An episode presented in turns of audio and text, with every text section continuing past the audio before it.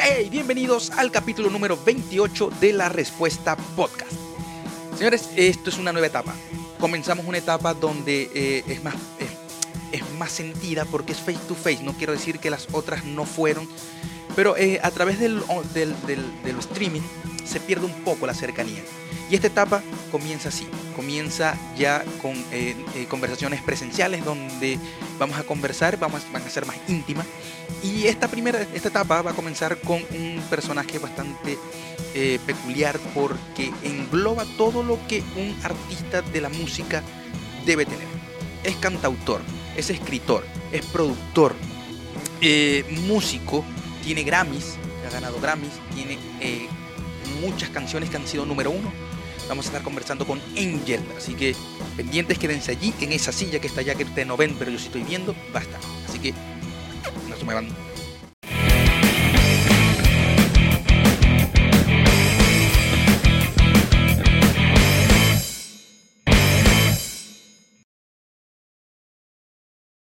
Angel, hermanazo, ¿cómo estamos?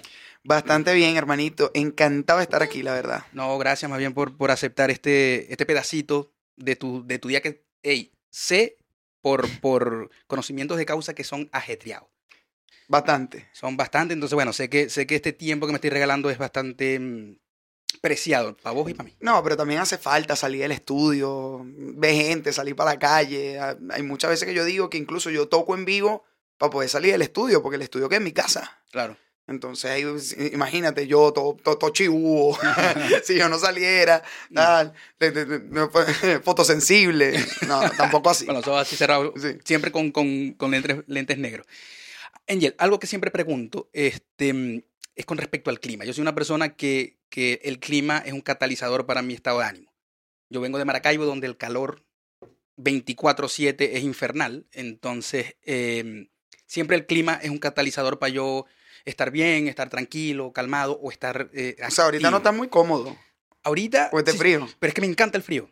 Ah, fíjate, Soy, soy muy fan del frío. Entonces, mi pregunta siempre para el invitado. ¿Cómo te trata el clima y si también pasa lo mismo con vos? Mira, yo soy muy fanático de las estaciones clutch aquí en Chile. Cuando hablo de estaciones clutch, obviamente hablo del otoño y de la primavera. O sea, nunca me han gustado los climas extremos. O sea, el frío muy frío, lo tolero, pero no me gusta. Lo tolero más que el extremo calor. Yo odio el extremo calor. Claro. Y te dicen, no, pero te puedes ir para la playa. Sí, pero si yo viviera en la playa, ¿me que, que- yo abro la puerta y me sumo en el agua fino, pero no. Es que es mucho más fácil tener un, un- en, en- en climas extremos fríos, eh, tener una chaqueta, un abrigo, ponerte orejeras, un- una bufanda, pero ¿cómo andáis con el calor con un Te- ventilador encima? Te desnuda, pero después Es- que te quitaste la ropa ya no...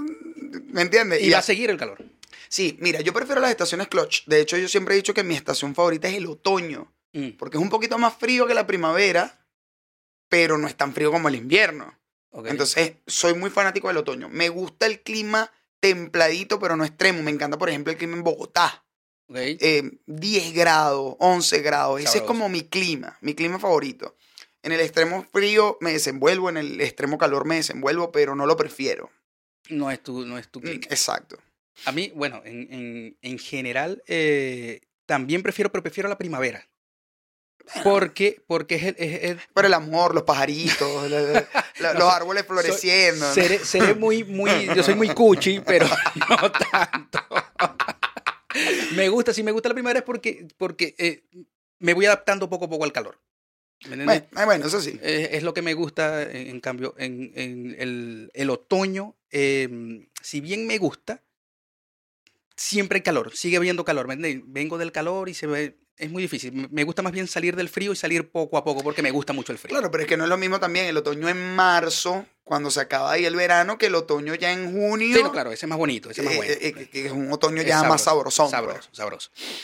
Vale, vamos a meternos en, en- en candela porque eh, para quien no lo sa- eh, no, no sepa del por qué, el por qué tengo aquí a Angel, es porque eh, si bien es músico y pueden estar escuchándolo donde ahora más adelante vamos a estar hablando de dónde, dónde te presentáis, dónde cantáis, dónde te desenvolvéis como, como, como cantante. Pero es un excelente productor, es cantautor, escritor, la cantidad de premios que tiene y las cantidades, algo que me sorprendió bastante tuyo no son ni siquiera son los premios, sino la cantidad de canciones que tenéis que han sido número uno. Eso me impresionó, porque porque, ajá, sí, perfecto, tenemos un premio, pero llegar al número uno es difícil. Bastante, bastante difícil. Bastante. Entonces, por ejemplo, yo no sabía que eras el escritor, el que había escrito Baja, Baja, Baja, De Guaco. De Guaco. Entonces, Con José Alfonso Quiñones, sí. eso, en, en- contame de esa experiencia, ¿cómo fue? eh, ¿qué, te, qué, qué te prendió el, el- el chip de hacer esa canción? Mira, yo tenía un montón de tragos encima cuando yo escribí esa canción. Normal para los músicos. Y fue. No, pero si supieras que yo no soy de escribir rascado. Yo no soy No. de escribir prendido, ni, ni, ni con palo, ni que, ay, déjame tomarme este vino para escribir. No, no, no, Yo soy. A mí la musa me viene. No tengo que estar. Pero en el caso particular de Baja, me acuerdo que estaba en una reunión de amigos en mi casa. Ok. Y en Caracas yo igual tenía mi estudio en una parte de la casa, pero en la- tenía la particularidad que aquí no, que en la sala de mi casa tenía un piano. Piano, un piano acústico, un piano vertical. De cola. No, vertical, vertical. Vertical. Ok. Eh, y yo siempre, típico, me estoy echando caña con mi, con mi pana y, y estoy tocando. Y yo me acuerdo que entre los tragos, yo acá ratico estaba, baja, baja, baja, que esto lo baila Piqué con Shakira, lo baila Pitbull con Paulina, y me callaba. Porque tenía la cosa en la cabeza, ¿no? Se me ocurrió poner a bailar Piqué con Shakira algo. Ok. No, no sabía qué en ese momento, pero, pero yo, me- se me ocurrió esa frase en particular. Y tuve toda la noche fastidiando a mi pana con eso. Marianita, mi hija grande, que ya tiene ocho años, pero en ese momento tenía uno, acababa de aprender a caminar, toda la cuestión. Cada vez que yo me ponía a cantar, se alborotaba. Cada vez que se ponía, me ponía a cantar eso Esa canción. Ese- esa canción. se ese- alborotaba y se ponía a bailar y yo, "Ipa, pero ¿qué pasó aquí? Pero solamente tenía esa frase que canté. Y uno de mis amigos me dice, brother, pero termina la canción, típico, como que yo estaba cantando. Claro. Y me acuerdo Ahora, que ese, ese, ese pana sabía que era algo que te había venido a la mente o, era, No, o él dije- pensaba que, yo era dije, algo que estaba cantando no, de alguien. No, yo le dije, chamo, tengo esta melodía Ah, en la cabeza con esta letra y no se me quita. Y, loco, pero me dijo, bueno, pero termínala. Y me acuerdo que me puse en la, en la echadera de broma y no sé qué, a, a echar broma con el piano y tal, y salió el coro completo de la canción. El coro que en ese momento decía, va, va, va, que esto lo baila Pique con Shakira, lo baila Pitbull con Paulina, lo goza Raúl Castro con Barack Obama toda la semana, que lo vacila Chino con Nacho, lo menea y lo con su muchacho. Va, va, va, y agacha y ataca, que está un hasta abajo hasta la madrugada. Baja. Así decía el coro. Entonces, a Que lo- no es el coro actual. no, no, para nada. Y, y- y- y no es el coro para nada de lo que viene ahorita, que de eso vamos a hablar después. Dale. Pero me acuerdo que pasaron unos meses y yo soy amigo, me puedo- eh, soy buen amigo de José Alfonso Quiñones. Para quien no conoce a José Alfonso Quiñones, es compositor de, muchísimos de los, de, los, de los hits de Guaco de los últimos 20 años.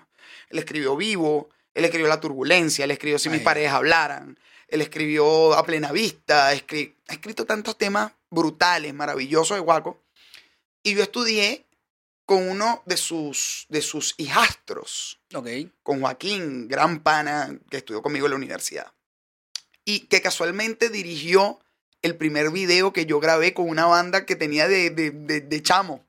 Él es director audiovisual. Todo conectado. Y, y estudiamos juntos en la universidad y teníamos unos 20 años y yo tenía esta bandita de rock y él grabó ese primer video de esa banda. Bueno, pero en fin. Este, estaba en una reunión en su casa con José Alfonso y típico, hablando, tomando cerveza, no sé qué, y entonces me dice, chamo, ¿qué has escrito por ahí últimamente? Y le canto una canción. Él me canta, me cantó, me acuerdo, oh, así es que comienza que luego cantó Guaco con Fonseca en ese mismo disco donde estuvo Baja. Él me cantaba una, yo le cantaba una, me cantaba una. Cuando le canté Baja, loco, lo, lo partí. el bicho me dijo, loco, ese tema de dónde salió, qué pedazo de tema, no sé qué, no sé qué más. Y yo le dije, bueno, no, ya yo, ya yo había sacado mi primer disco. Besos Variados y Surtidos, ya tenía un tema pegado en la radio, Se Busca Novia, o sea, ya yo estaba de alguna manera en la movida, pues. Claro. Y, y él me dice, ¿qué vas a hacer tú con ese tema? Y yo, yo, o sea, lo tengo así como seleccionado para mi segundo disco, que mentira no es porque estoy grabando mi segundo disco, ¿Dónde está esa? donde está una nueva versión de Baja con. Guaco. Donde Con Guaco. Angel featuring Guaco. Buena. Y de verdad, un honor para mí que, que hayan aceptado la invitación, que hayan grabado. Luis Fernando, o sea, hice- yo produje junto a Samuel Hernández, Sampiano y Orangel Melado para una nueva versión que quedó brutal, así en cumbia urbana, Wow. Que fue más o menos como yo la pensé originalmente. y, y bueno, Luis Fernando volvió a grabar, volvieron a grabar los muchachos, o sea, increíble toda la experiencia. Pero el asunto es que él me dice, loco, yo estoy buscando un tema para cerrar el, el nuevo disco de Guaco. Yo le dije, chamo, pero si a mí me dijeron que ya, ya eso Ya estaba cerrado, listo. yo mandé como 10 temas y todos me lo echaron para atrás. y entonces él me dice, no, no, no, no, loco. O sea, el disco está cerrado, sí, pero estamos buscando un tema que abra el disco. O sea, no solamente era una canción que iba a pertenecer al disco de Guaco, sino que querían que abriera el disco de, De hecho, no tenían tema de apertura. Wow. Y entonces nos metimos ahí a grabar una maquetica, loco. Guitarra, guitarra, un guiro. O sea, el- la maqueta más frugal que tú, que eso lo tengo yo en mi estudio, en algún lado está, es una guitarrita, un guiro, o sea, es una gozadera. Y después José Alfonso hizo como una versión más elaborada. Y me acuerdo, en ese momento yo estaba casado con la mamá de Mariana, con la mamá de mi, de mi hija niña mayor. grande, sí. Y yo estaba acostado, acostado 12 de la noche. Me, llamó un me, me llaman de un número que yo no conozco a mi celular. Y, y yo digo, aló, pero así uno se asusta, te llaman a las 11 de la noche, 12 de la madrugada. la bebé recién nacida. Me dice, aló, mijo, ¿cómo está ahí? Te saluda Con- Gustavo Con esa voz yo sabía que iba a ser. Y yo, yo de gafo pregunto, Gustavo Aguado el de Guaco. a mí ya se me había olvidado la maqueta que habíamos grabado hace unos días. O sea, yo no, yo como que no uní los puntos. claro. Y me dice, mijo, te estoy llamando para que sepáis que tengo dos cajas de cerveza escuchando el loop tu canción, me dice. No me jodáis. le podemos hacer unos cambios. Coño, es que yo no me quiero meter en política. Vamos a quitar a Barack Obama. Ah, claro. Vamos a quitar a Raúl Castro. Vamos a meter a Guaco. Ujú. Porque la parte que dice esto que te traigo con Guaco, yo decía, lo vacila chino con Nacho. Ok. Y, y yo le digo, genial. Y ahí me siento con José Alfonso, porque la maqueta original era tal cual yo la escribí. Tal cual yo la escribí, no, no, o sea, sin ningún cambio. Pero obviamente ya cuando él me pide los cambios, ahí José Alfonso metió su magia, que es un tipo que tiene una música increíble. Claro. Y, y salieron ideas maravillosas, surgieron los cambios y ahí, bueno, no- los, los dos salimos como firmantes de la canción. Ok. Y de ahí para acá, yo no me creía el cuento hasta que yo, eh, José Alfonso me llama para su estudio y me, y me- a los meses, y me dice, ven para que escuches cómo quedó. Porque a todas estas no, no grabaste junto con Guaco. Vos hiciste tu parte. a- Tu, tu- No, no, yo no, yo no grabé Ah, con vos no en Esa- la, la original no. esa no está O sea, allí, yo siempre claro. fue uno de, los, yo- yo- escritor. uno de los compositores. Claro, claro. tomemos té. Este, pero, pero yo no participé más allá de la composición en la, en la- en la original. Entonces cuando José Alfonso me llama y me dice, mira, ya- ya tengo la canción, ven para que veas cómo quedó.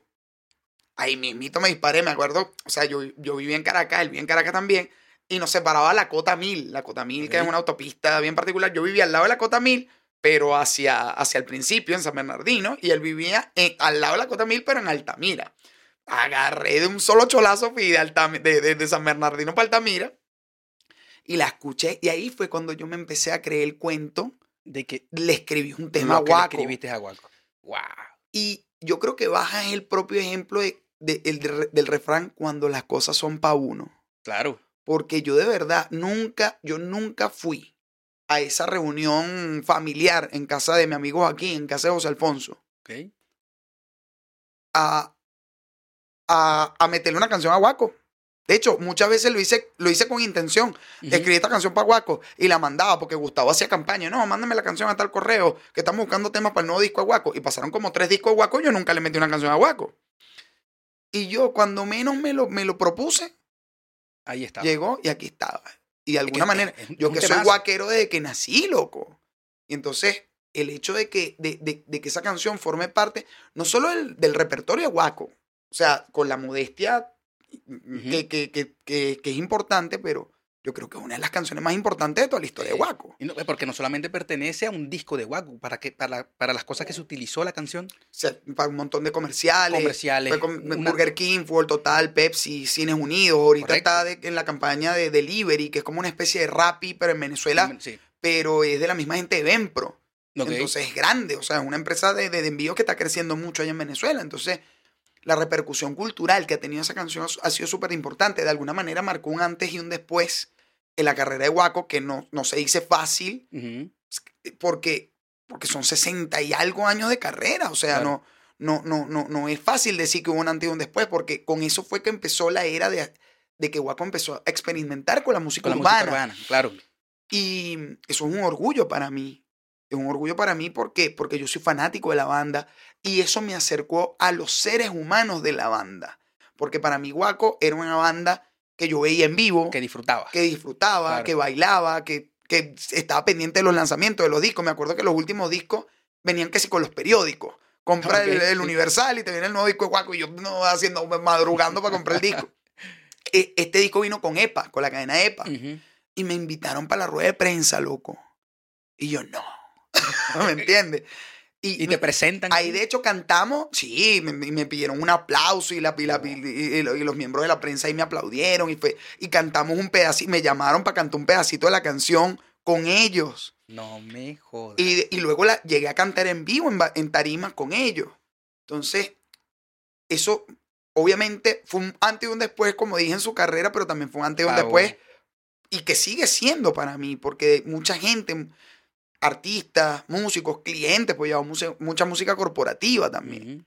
Me dicen, loco, tú fuiste que el, el que escribió Baja, yo quiero trabajar contigo.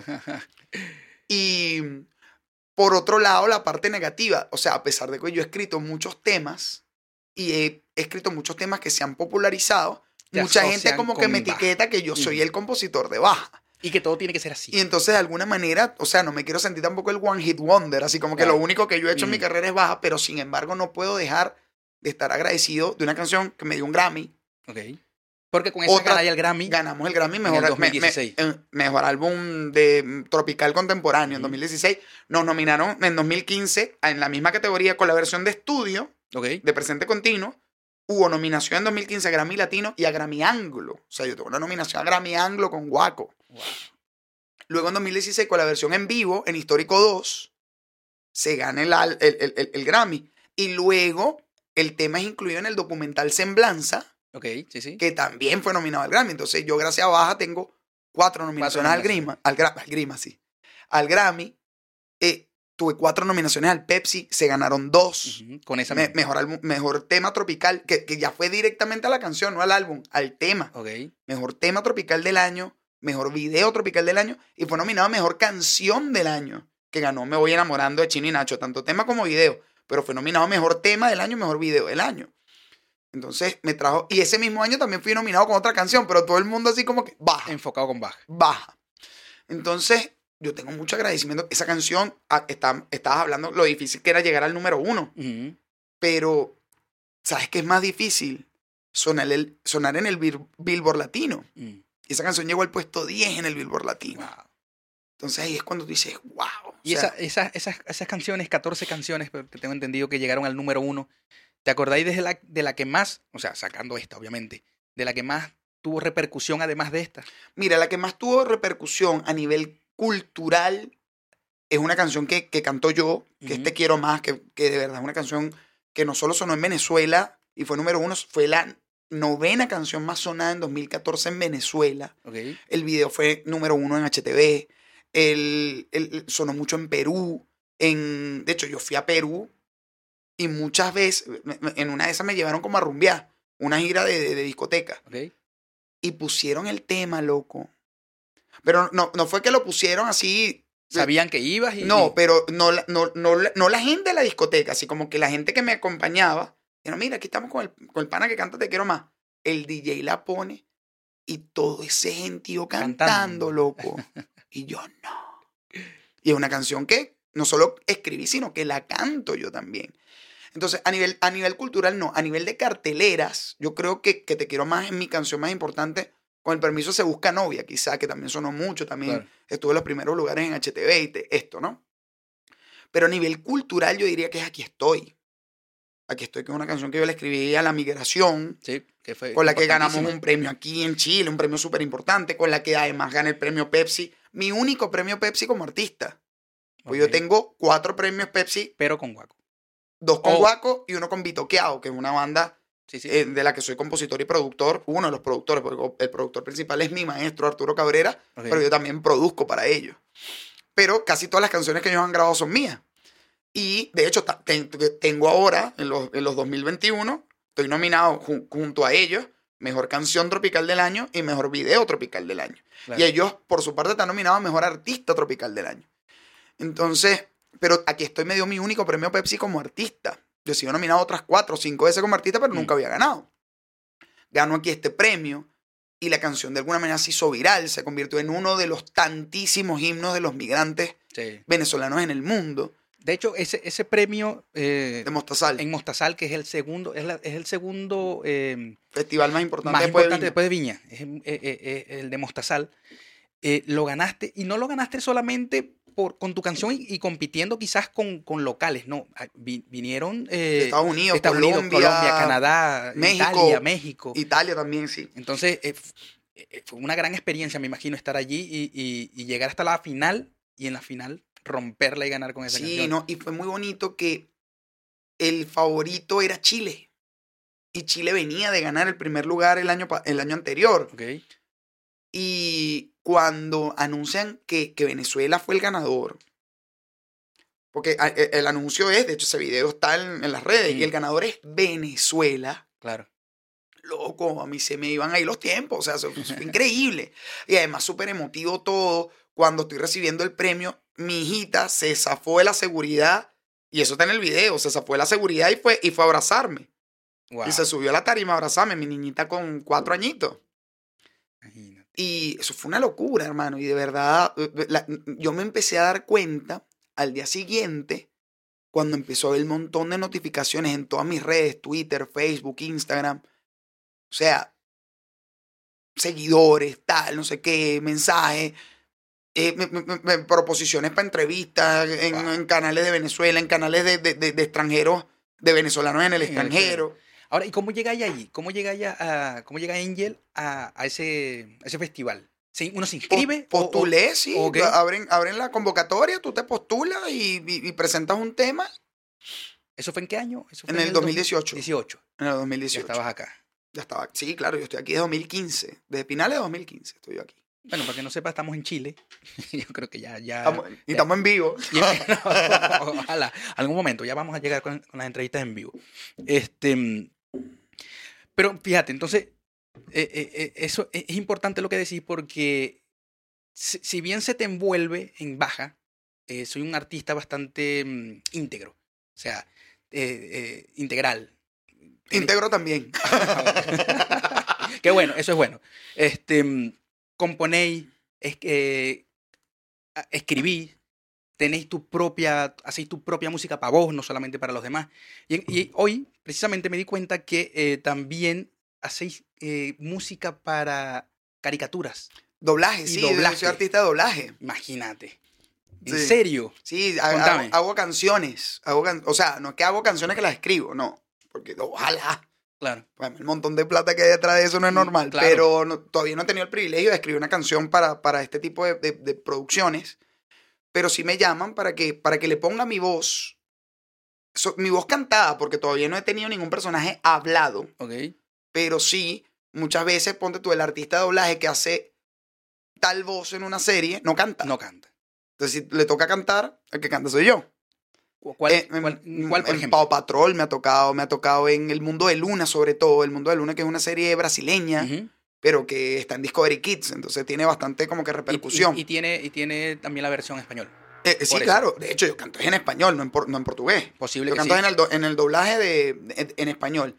He hecho varias películas también. He estado en, en Pony Sitters, he estado en, la- en las pistas de Blue, Ok. en Blues Clues. He estado en, en Super Guay. He estado en una que está en Amazon que mi hijo ve, de hecho, que se llama Creative Galaxy. este, mi hija ve el mundo de Luna, entonces ella dice, papi, aquí estás tú. Es muy cómico porque ella reconoce en los, que, en, en los capítulos en los que yo canto. Ok, y solo son cantados, en todos los que Sí, todavía cantado. no. O sea, hice un par de cositas habladas, pero, o sea, si me pone, o sea, o sea, ni siquiera lo pondría en un reel, porque han sido cosas así como que el que vino a doblar no llegó y me llamaron a mí. Bueno, muchas, muchas, muchas de las cosas que.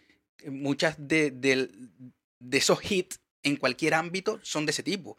Mira, no llegó. Recuerdo, hay un, hay un, mariscal de campo increíble que, ese, hombre fue uno de los mejores mariscales de campo de, de Estados Unidos en, en- en fútbol americano.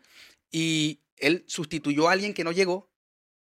Él era, no había jugado, te- tenía que tres, cuatro temporadas siendo el, el, el- El, el- el suplente. el suplente nunca pudo suplirlo hasta que como que la persona le dio Se algo. lesionó de ahí para adelante el tipo y una estrella. es la estrella. Entonces, creo que, creo que también son oportunidades que, que llegan, como por ejemplo, Baja mandando 15 canciones a Guaco para que la pudiera ver. Tú no tienes idea de la cantidad de demos que yo le mandé a Guaco. Y, y demos bien hechecitos, loco. Ujú. Producido, bonito. Hice baja con una guitarra y un guiro. Una guitarra y un guiro. De hecho, hay un documental sobre, sobre baja que está, que, está, que está en YouTube también, donde yo hablo con Luis Fernando sobre eso. Y yo le digo, mira, un, un guiro, una guitarra, no sé qué. Y, y así fue que se la mostramos. Bueno, cuando todos cuando, Cuando todo- la cuando cosa- la cosa es para uno es para uno. ¿sí? Yo siempre tengo ese dicho que lo que es del cura va para la iglesia. siempre. Así mismo. Así. Eh, ¿Qué estás haciendo ahora entonces, Angel? Em, sé que estáis produciendo un disco nuevo. Estoy produciendo mi segundo disco como artista, un disco que yo tenía previsto lanzar en el año 2019. De hecho, produje la primera canción de ese disco, que va a estar en el disco igual, que es Uber, eh, que tuve el privilegio de grabar con el Niga Civilino, que fue el primero que me dijo que sí, de una lista que ya casi se extiende a 20 artistas. Wow. Y por eso siempre, y, y mi experiencia con el Niga Civilino, otra leyenda de la música venezolana, de los vagos y maleantes, de Venezuela. Subterránea, posteriormente Los Tres Dueños, no, el único rapero venezolano nominado al Grammy. También. mm. Y me acuerdo que cuando yo lo invito, le digo, mira, yo tengo este tema, no sé qué creía que me iba a decir que no, porque yo no lo conocía en persona ni nada. Y me hicieron llegar a través del manager, Luis Arteaga. Y decía, no, me mandaron con el manager, ya me dijeron que no. Mm. Y resulta que el tipo es más pana que el ASI. Y, y nos pusimos a hablar y me dijo, chamo, a mí el tema me encanta. Vamos a pasárselo el Niga, que es un tipo complicado para aceptar featuring. Pero si a él le gusta, Eso te lo dice el manager. me lo dice el manager. Pero ya, ya no queda de mí porque por mí el tema está aprobado. Pero yo seguía pensando hasta ese momento, yo no conozco al personaje que está siendo como, como, como decente conmigo para no decirme que no directamente. Mierda. ¿Me entiendes? Y, y, que, me- y, que, y que va a dejar no. Y después me iba. De hecho, de, de- de- yo creía que me iba a decir, no, mira, el niga dijo que no. Claro. O sea, por mí sí. ¿Me entiendes? Pero Eso era lo que yo pensaba. Claro, claro. Un día, como a, la- a las dos semanas después que yo le presento el tema a, a Luis Arteaga, me escribe un número desconocido, me mandan una nota de voz. Me dice, hermano, te habla el niga civilino. Qué pedazo de tema escribiste, loco, que no sé qué, que no sé qué más. Claro que sí me voy a montar. Y de ahí no solo surgió una relación de trabajo, porque grabamos Uber, el tema fue cuatro semanas, primer lugar de- en Venezuela, Sí. es uno de mis 14 números uno. Porque yo cuento los 14 números uno, los que he logrado como artista y los que han logrado también artistas Que están. que a los que yo en exactamente a los que yo le he escrito canciones no solo fue número uno en Venezuela cuatro semanas tema de novela en Portugal súper loca la, la cuestión como nos llegaron de Portugal y Wow. sí súper loco este No sino doblada, en, en la español. versión en español la única canción en español que está de la novela Wow. loquísimo pero el asunto es que no solo creció una nació una, una, una relación de trabajo en esa canción obviamente también está Benavides pero que sí es mi hermano desde hace Desde muchísimos años, tiempo. un gran artista, conocido, muy querido por, por, por los venezolanos. Pero la, la cuestión con. Yo sabía que a Benavides yo lo tenía ahí. Que yo le decía, Claro. él no me iba a decir que a no. decir que no. Pero el Nigat yo no tenía, yo no tenía idea de, de- de que eso iba a ser así. Y surgió no solo una bonita relación de trabajo, sino una amistad que se convirtió en, en hermandad posteriormente. Me acuerdo que él me dijo, chamo, yo conozco tu trabajo como productor. Yo no te voy a cobrar por, por hacer ese featuring contigo, pero tú puedes colaborar. Yo estoy haciendo un disco nuevo, o quiero hacer un disco nuevo Ok.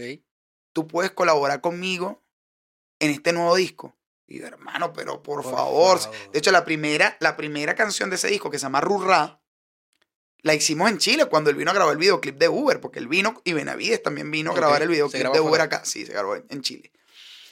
Y me acuerdo que hicimos la primera canción completamente en Chile. Yo lo pongo en contacto con Alex on the Rocks, que es uno de mis grandes colaboradores, un gran músico, artista también, porque se lanzó como artista y, y su música es increíble. Es uno de los músicos que yo más admiro, de verdad. Tipo, pianista concertista, con el que yo puedo escribir una canción con un jazz, como puedo escribir un trap. El tipo tiene una, la misma Abierto, apertura abierto, claro, que tengo sí, yo y podemos escribir cualquier cosa y, y- y- y gozamos un pullero escribiendo juntos. Y de hecho, yo escribí Uber con él. Entonces, obviamente, metí a Alex on the Rocks también en el proyecto. A Héctor DTM, que además es el compadre ahora de Civilino. Yo se lo presenté al Ni y ahora, Y ahora son, son com- compadres. ahora son compadres. y terminamos produciendo el disco casi entero. Wow. Y ahora estamos nominados también al premio Pepsi, mejor disco de hip hop del año, con el Niga Civilino, con ese disco que se llama Sincero, que, que de verdad es un disco increíble, un disco donde unimos la salsa, el cha-cha-cha, la guaracha, Es con que el hip hop. Es que de hecho, él, en, en, por ejemplo, en Tres Dueños, él viene con, esa, con ese background. Él es el salsero que rapea. Exactamente. Él es el que salsero que inyecta rapea. toda esa, todo, esa, todo ese flow salsero a, a, a Tres Dueños que probablemente también es lo que enganche de... Sí, to- totalmente. Entonces, y- imagínate, pero o sea- lo bonito de la historia es que yo lo invité siendo un total desconocido este proyecto. Él fue el primero que me dijo que sí. Yo no le había propuesto a Civilino, a Benavides todavía. Cuando Civilino me dijo que sí, le dije, Benavides, tengo este tema, vamos a, a trabajarlo. Me dijo, hermano, claro que sí, si está Civilino, más todavía. Luego vinieron para acá a grabar el video, estuvieron dos semanas aquí, gozamos un pullero, aquí también. Y, y ellos fueron los primeros artistas. Pero ahora en este disco, que espero que muy pronto puedan, puedan escuchar, se unió Daniel Wen, Ok. Omar K11, se unió Dani Barón. ¿Y se unen, Eh, se unen por, por petición tuya o, Claro, ellos te no, yo, llaman? yo los invito. Yo Ok. los invito, claro. Y, y obviamente me dijeron, muchos artistas me dijeron que no, no vamos a hablar de los que dijeron que no, vamos Ah, a hablar de los que dijeron que sí. Claro, que eso es lo que importa. Ana de Torrealba, Rumi Olivo, Piero, que es un ex integrante del Binomio de Oro, este, Michel Puche, que es un ganador de Grammy, Guaco, Nelson Arrieta, Wow. este, eh, y ahorita estamos con un fit que no lo voy a anunciar todavía, de verdad, porque estamos en eso. Ya digo que sí, pero hasta que no grabe no lo quiero confirmar, pero es uno de los artistas más importantes y más queridos de la historia de Venezuela. Y, y de verdad, ya lograr eso eh, Mira, es, sí, es hace- una cosa muy, muy, muy, muy loca y muy gratificante para mí porque siempre soñé trabajar con él. hace unos años, unos buenos años atrás te hubiese dicho, es con tío Simón, ¿verdad? No, coño, hubiese, hubiese sido... si fuera ahorita. Por eso. ¿verdad? Pero ahora no. Hablando de eso, con- Eh. eh, eh, ¿te asusta lo paranormal? No, para nada. No, no tiene nada No, que ver. para nada, para nada. Perfecto. Em, Saludos a Betsimar, por cierto. ¿no? saludos, Beximar. La hija de Simón Díaz. Ah, claro. Em, este, bueno, entonces estáis produciendo este disco. eh, Tiene ¿cuánto- 12 temas. Da- da- Daniel Santa Cruz, ese sí lo puedo confirmar, pues ya Claro. grabó ya. Daniel Santa Cruz es uno de los bachateros más importantes de República Dominicana. wow. Ganador del Grammy 2020, mejor álbum de bachata del año. Uno de los compositores de tantas canciones, por ejemplo, de Vu de Prince Royce con Shakira, es un tema de él. No. Y el tipo es un monstruo. Ese también, contacto, no lo conocías antes. Yo lo conocí Sí. en 2018 en Miami. Ok. Mi editorial, o la editorial a la que yo pertenezco, no es mía, que, que se llama Peer Music, este, mm, es- organizó un campamento de compositores, Ok. donde estaban muchos artistas, muchos artistas y compositores. super- de hecho, en ese campamento también estuvo Alfredo Mateus 10, venezolano, ganador de 5 Grammy, compositor de Llora las Rosas, Cristian Castro, compositor de ¿Qué precio tiene el cielo? de, de, De Marc Anthony. Y de hecho, uno de los temas del disco, que es el vallenato que grabé con, con el del Binomio de Oro, con Giampiero, Ujú. está en el disco y le escribí con, con Mateo y con otros grandes compositores. Está Juan Carlos Luce, que se ganó el Grammy hace poquito con un tema con Víctor Manuel y Juan Luis Guerra, imagínate. Imagínate. Y nos, nos pusieron ahí, nos, nos tiraron ahí como que vamos a ver qué sale. Y creamos en tres días 10 canciones maravillosas, dos de las cuales están en el disco. Y cuando, de, de hecho, yo me acuerdo que tuvimos esa experiencia con Daniel Santa Cruz, tipo, tipazo. O sea, que yo de, ver, voy a escribir con Daniel Santa Cruz. Seguro es súper divo, seguro es esto, seguro es lo porque es un tipo que ya era leyenda como compositor. Ahorita se ganó su primer Grammy como artista. Claro. Pero ya tenía como compositor. O sea, un tipo que ha escrito canciones para Prince Royce, para Rake, para Shakira, para este, para el otro. Un tipo que está escribiéndole Que a, lo- tiene a los grandes de la industria latina. Y yo, obviamente, uno tenía así como que. yo tenía miedo de tirar frases así de. ¿Será que esta ¿Qué va a frase le va a gustar? Yo Claro. normalmente soy súper seguro de mí mismo. Y no fue que no fui. De hecho, la química fue brutal. Pero al principio uno tiene esa cosa de que. ¿Será que si digo esto para la canción les va a gustar? Y, no sé qué? y resulta que sí. O sea, salieron canciones brutales y todos aportamos cosas brutales. Y entonces él me dice, no, ¿y con qué artista has trabajado tú? Con Guaco. Con chamo, yo amo a Guaco. No sé qué, porque la esposa es venezolana. Entonces él, él está súper empapado de la música venezolana. Y quedó ahí, oye, anota mi número, no sé qué. Pero más nunca hablamos. Más nunca ¿Eso hablamos. hace cuánto? 2018. 2018. Final de 2018. 2019, 2020 se gana el Grammy, mejor álbum de bachata del año. Y yo, chamo, ¿será que este pana sigue teniendo el mismo WhatsApp? Felicidades, hermanito. Oye, por ese Grammy, no sé qué. Yo lo felicito. Dice, mi hermano, no sé qué, ¿cómo me acuerdo de la sesión que tuvimos? La pasamos bomba. Y yo, claro que sí, bro, no sé qué tal. ¿Tú sabes qué? Estoy haciendo un disco donde está Guaco, fulano, Ujú. sutano, perencejo. Y me dice, hermano, claro que sí. ¿Qué grabamos? Una de las canciones que escribimos ese día. Y yo, sí, claro que sí. Bueno, proponme el arreglo. A todas estas esas canciones que escriben se las quedan ustedes. Ustedes llegan, No, escriben sus la- canciones. la o- las- o se las- proponen para artistas. De hecho, hay artistas que las han grabado ya, pero hubo, hubo canciones que, que, que a mí siempre me gustaron para mí. De hecho, una de ellas es la que grabé con Daniel, que se llama Sin Paracaídas. Ok. Y la otra es el vallenato que escribí con Mateo y otros, y otros compositores, que se llama Quédate así. Ok. Eh, que es una historia súper bonita, porque el- la historia de un pintor Ya. que va, viene de, de- de- un, de un evento, una cosa, co- y, y llega para el motel con la, con la tipa. Ok. Y empieza el, el asunto, y se empiezan a besar, y se empiezan a quitar la ropa. Y en el momento del- de, de- de la verdad, el tipo, la tipa se quita el cierre del vestido, y cuando empieza a caer el vestido, el tipo le dice, quédate así. Y le empieza a A dibujar. pintarla, a dibujar. Es una canción hermosa, hermosa, de verdad, una de las canciones más bonitas en las que yo he tenido el privilegio de, de participar. ¿Esa la escribieron quién? La escribimos Mateo 10 y otros compositores, Juan Carlos Luces. Benavides, también, también en- él estuvo también en ese, en, en ese campamento de composición, está Michel Puche, que también está como artista en ese tema. Y, y- y- y yo soy uno de los compositores de Manuel Zavala también. Y esa canción es maravillosa, maravillosa. Y es una de las canciones que van a poder escuchar en este nuevo disco. Ok. Y ya quiero mostrarle toda esa música, de verdad. Viene música tan bonita y tan maravillosa. Y tengo, yo, fíjate que mi primer disco yo lo publiqué en el año 2014. Eso te iba a O preguntar. han pasado siete años. que la repercusión de ese disco, exactamente cómo fue. Más, Bueno. más allá, de, más allá de, de, de- de ser un disco que se lanzó, música urbana, música... eh, eh, Bueno, en ese momento no. Yo por primera vez estoy experimentando con lo urbano ahorita. Por eso. con lo tropical, que es lo mío. Mi primer disco fue merengue. de- eso es lo que te iba a preguntar. ¿Qué fue exactamente? es un disco de merengue, de bachata. Eh, yo- mi- mis grandes influencias como, como artista siempre ha sido Juan Luis Guerra. Chichi Peralta, Franco Evita, que a pesar que está en el pop, siempre ha jugado mucho con lo latino, eh, y Lanchester. Entonces yo siempre quise que mi primer disco, a pesar de que era con canciones mías, son esas canciones que fueron influenciadas por esos artistas que yo seguí de chiquito. Y Beso Variado y Surtido fue eso. A nivel cultural trajo cuatro sencillos número uno. Se busca Ok. novia, conquistar a una mujer, tartamudeo y te quiero más. Y el disco fue di- disco de oro, tuvo nominación a los premios Pepsi. Me dio la oportunidad de abrirle a artistas como Marc Anthony Wow. en, en Venezuela. Y de hecho, yo abrí el último concierto de Marc Anthony en Venezuela. Después de, 2000, de ese concierto en 2013, él no ha vuelto a presentarse en Venezuela. ¿Contacto con él tuviste? No pude. No pude. No pude. Y una cuestión que, que- que no vale la pena mencionar al aire, pero, pero fue un- un- algo bien desagradable. No por él. Su staff, Tampoco. posiblemente. Tampoco. Pero, pero es algo de, de lo que prefiero no hablar para no, para, no, eh, para no entrar en Honduras. Pero no tuve la oportunidad de conocerlo, desafortunadamente. Conocí a los músicos y, y- y echamos, echamos broma un rato, pero, pero hasta ahí. Pero hasta ahí. Y tuve la oportunidad de, de- de conocer a muchísimos otros artistas, abrir para otros artistas. Le abrí un concierto en Miami a Donato Póveda. Donato Póveda es el compositor de Déjate Querer de Gilberto Santa. Rosa, compositor de Estoy enamorado, de Thalía, uno de los integrantes del dúo Donato y Estefano. Claro. Escribió tan X cantidad de canciones para Chayanne. Mi papá es fanático de Donato y Estefano.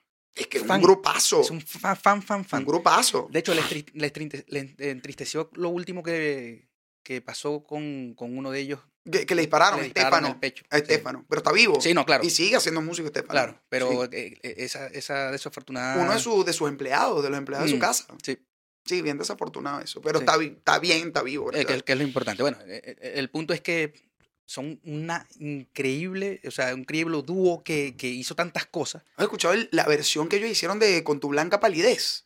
Que es un No. clásico del soul. No, no, no, no. Escucha eso, Con tu blanca palidez de y Estefano. Perfecto. Una versión. y- se tiraron un cover, De pero... hecho, es, es muy probable que mi papá ya me la haya mostrado y, y- y la haya escuchado, pero no, no tengo ahorita la melodía ni siquiera. ¿La queréis? No, yo no, la yo me la sé, pero, pero temazo, temazo, que además es un tema original en inglés. Y es un tema muy bello, uno de los clásicos del soul. Pero, pero Ellos ellos hicieron una muy buena versión en español. Perfecto. Volvamos entonces al disco, Ah, el actual. Bueno, y en el disco, o sea, se ha unido toda esta gente maravillosa, y no solo los artistas, los músicos que han participado, que han grabado entre 13 países. Grabó Miguel Ciso, loco. Wow. ganador del Grammy Mejor Álbum Instrumental en 2018, uno de los cuatristas más importantes que ha de alguna manera dado a conocer nuestro instrumento en el mundo. Y me dijo que sí, también un tema. Él se encuentra ahorita en Irlanda. Irlanda. Wow. Y grabó en Irlanda. Increíble. No sé si viste, no sé si viste la entrevista que le hizo Ricardo del Búfalo. Y él cuenta la experiencia de el, el amor que le ha agarrado el irlandés al, al cuatro cuando lo escuchan. Bueno, y además sí lo toco, porque de repente yo me voy para Irlanda y me pongo a tocar cuatro y no le agarran tanto amor. Tal cual pero, me pasaría a mí. ajá. Exacto, pero si lo toca Miguel Ciso es, otro asunto. Claro, lo hace ¿Me hablar, entiendes? lo hace. Exactamente. lo o hace sea, sentir. Miguel Ciso, C4 Trío, Mm, este, el mismo Pollo Brito. claro. eh, o sea, son de los que han dicho, mira, este instrumento, no solo lo bonito que suena, y lo, y- sino lo versátil Lo que, que, se es. puede hacer con él. Porque el 4 siempre había estado encasillado a la música venezolana, el joropo, el vals, el merengue venezolano, pero cuando tú ves que el 4 se puede usar a- con la misma versatilidad del ukelele, Ujú. lo puedes usar en pop, lo puedes usar en, en urbano, lo puedes usar en, en tropical. Y, y de hecho, eso es una de las cosas que yo quiero mostrar en el disco. Este disco que se llama Llegaron los que saben de esto. buen Que es como- buen, buen Eh, es que ese ha sido, eh, eh, Buen nombre, mi buen frase nombre. siempre ha sido para que te enamores, pero eh, yo soy como Elvis Crespo, ¿sabes que Elvis Crespo tiene como mil Sí, gritos sí, de guerra? sí. Pequeña, échate para allá, que no lo coge, cógelo. Bueno, yo, yo también he sido así a lo largo de mi carrera y yo siempre, el para que te enamores es como que dis- distintivo. De hecho, mi hijo dice, mi papi se llama Angel Te Enamore. pero, pero yo siempre digo, llegaron los que saben de esto Ok. y recojan que nos fuimos del estudio y nos vamos para la calle. Porque yo siempre que digo, cuando una canción está lista, aprobado el máster, esto se fue del estudio y se va para la calle. Bueno. Yo quise ya- llamar el disco Llegaron los que saben de esto y de alguna manera es un recorrido urbano por la música latinoamericana. perfecto. Entonces en este disco van a escuchar cumbia, van a escuchar salsa, van a escuchar merengue, van a escuchar eh, reggaetón, van a escuchar trap, van a escuchar bachata, vallenato, sangueo de San Millán, sangueo de Cata, Soy- gaita tambora, Dominicano. todo fusionado. Wow. No, sangueo de San Millán es venezolano, Ah, de claro, Carabobo. claro, de Carabobo, claro. Y el sangueo de San Millán está fusionado con el sangueo de Cata y el, y, el, y el reggaetón. Hay una salsa con trap, que fue la que hice como marca 11. Hay una bachata con trap, que es la que hice con Daniel Santa Cruz. La nueva versión de Baja es cumbia con, con reggaetón. Uber es cumbia con reggaetón, pero hay una salsa increíble con Dani Barón. eh, una salsa increíble con, con reggaetón con Nelson Arrieta. Y que es una nueva versión de uno de mis temas conocidos del primer disco, que es Conquistar a una mujer. El disco tiene nueve temas inéditos y tres versiones de temas conocidos. Baja. Conquistar a una mujer y Aquí estoy, que está en una nueva versión maravillosa, en gaita tambora, con elementos urbanos, y que tuve el privilegio de, gra- de grabar con Anaeto Realba y con Rumi Olivo, que son dos de las exponentes más importantes de la música criolla de, de- de- de los últimos años. Dos mujeres, claro. las únicas dos mujeres que participan en el disco, que me hubiera encantado que hubieran sido más, pero bueno, ellas fueron las que, ellas fueron las que, las que estuvieron. Y de verdad qué bonito to- to- ha sido toda esta experiencia, porque yo al principio, cuando yo empecé este proyecto hace tres años, Imagínate, nunca lleva tres años de producción el disco. sí, sí, bueno, que produciéndolo, quizá menos de uno. O sea, Pero, en- pero en- también la cuestión logística con los artistas. Mira cuándo puedes grabar, cuándo no estás de gira para grabar. Y eso no es parte de la producción también. Sí, claro, pero digo a la parte, la- o sea, la parte de hacer el arreglo, grabar los instrumentos, Lo tener técnico, el tema listo, ya estaban, o sea, eso no me tardó tanto. Ok. Pero sí la parte logística de coordinar con cada uno de los artistas en cada uno de los países donde estaban, eso sí fue un poquito más complicado. Porque muchos Claro. artistas son, son tipos muy pesados. Guaco, Nelson Arrieta, marca 11. Exacto, Nelson Arrieta sería eh, uno de los que, por ejemplo, si bien él está un poco apagado, o sea, un poco No, si tranquilo. Nelson Arrieta está de gira ahorita con, con Ronald Borja y no para. Claro, pero para me refiero a estar componiendo, estar, saca- a estar sacando. Obviamente ellos tienen que estar moviéndose porque Sí, es su claro. mundo, tienes que estar haciéndolo. Claro. Pero este, sé que debe ser difícil hacer el contacto con, con ese tipo de personalidades. De hecho, mira, fíjate que Nelson Arrieta fue uno de los últimos que contacté y uno de los que más rápido que grabó. claro. Yo lo contacté, ponte tú, un lunes. Y el miércoles de la semana siguiente ya estaba grabando el tema. Imagínate. No, o sea, Nelson Arrieta es el tipo, ojo, no es que los otros no hayan sido panas. Pero, pero la cosa con él fue así. Por ejemplo, la- eh, te- y te cuento la, la- historia con Rumi Olivo. ¿Ok? Yo cuadro con Rumi Olivo todo. Originalmente, aquí en Chile, cuando yo vino de gira, que yo les abro el concierto a ella y a Reinaldo Armas. Ok. Y, y, yo le, y ella me dice, ella me dice, a mí me encantó tu canción, aquí estoy. Yo lloré cuando ganaste el premio. Wow. No sé qué. Yo le dije, ay, mi amor, yo quiero hacer una versión nueva. ¿La quieres hacer conmigo? Sí. Bellísimo. Hasta ahí, Rumi me dijo que sí. Le dije a mi mamá, mamá, Rumi me dijo que sí. y pasó más de un año en que grabara. De hecho, casi dos años. ¿Y por qué? Porque le, le tocó la cuestión de la pandemia Ok. En un sitio donde hay muy poco ac- acceso a estudios de grabación. Rumi siempre viene a grabar a Caracas. Estaba en La Victoria. Ella viaja mucho para el llano a cantar y eso. Y nunca vi el. O sea, nunca pudimos coincidir en que tuve. O sea, in- incluso me dijo, ¿será que te lo grabo desde el celular? Y yo le dije, no, Rumi, tranquilo. Incluso Calma, estamos calma. cuadrando para que yo enviara un equipo de, de, de- de portátil Sí, con ingeniero para la victoria, para, que, para grabarla. Y, y, y en todo ese, ese tema logístico se dio un, un viaje para Caracas que ella tenía previo un viaje a los Estados Unidos y donde logramos hacer- contactar. y fue donde pudimos cuadrar la sesión de estudio para que grabara. Omar Cabón se grabó en un Airbnb. Él, él como Con- vive claro, de claro, canciones. vive de eso, tiene igual, su, su propia. Él tiene, un- él tiene como que su portátil, Claro. su, su cabina acústica, su cosa. Y me dijo, hermano, estoy haciendo un alto en la gira, voy a grabar hoy. Mándame la cosa. Pero muchas veces me dijo, hoy grabo. Y entonces no se pudo. no se podía porque, porque hay gente que, Que, que- trabaja, que está moviéndose todo el tiempo. exacto. claro, Y entonces tú no te puedes poner cómico con eso. Mm, Porque tú tienes que porque además a mí me pasa igual. ¿Me entiendes? mm. Una también tiene sus cosas y muchas veces te dice, mira, que una entrevista, que no sé qué, o, o- o vamos a hacer esto, vamos a hacer lo otro, y tú dices, ¿en qué momento lo hago? Claro, a mí me tocó, a mí me tocó porque tenéis, precisamente un día donde estáis no haci- o sea, haciendo nada y, y pudiste sacarme el tiempecito, pero fíjate todo lo que nos tardamos en lunes, Claro, porque- miércoles, martes, no, a esta hora no porque estoy haciendo esto. Porque yo tengo la particularidad de que, de que yo soy papá a tiempo completo. Mm, Y te entiendo. Entonces tengo mi trabajo, tengo todas las, las cosas que tengo que hacer y aparte me encargo de mi donito junto con sus mamás. Ok. Sus mamás. ¿Están acá? Las dos. Y vienen a dos cuadras. Fácil, rapidito para Cuando buscan los muchachos, está, dos cuadritas, busco el otro, para la casa. Y así vamos. Estoy como los árabes. Exacto, ya tengo Pero ojo, ve que si, si, si hay para una, tiene que haber para la otra. siempre. Siem- no, No, esa- no- no Mira, hay- yo poco, poco hablo de, de, de esas dos mujeres en público. Pero ellas dos son mi familia y siempre lo van a hacer. Tienen que serlo primero si- por el parentesco. Sí, pero es que se dice fácil. Pero Mm. lo más común es que cuando un hombre y una mujer se separan, dejan de ser pareja, no solo viene una separación, normalmente el hombre se separa de los hijos, se separa de la mujer, pero se separa de los hijos también.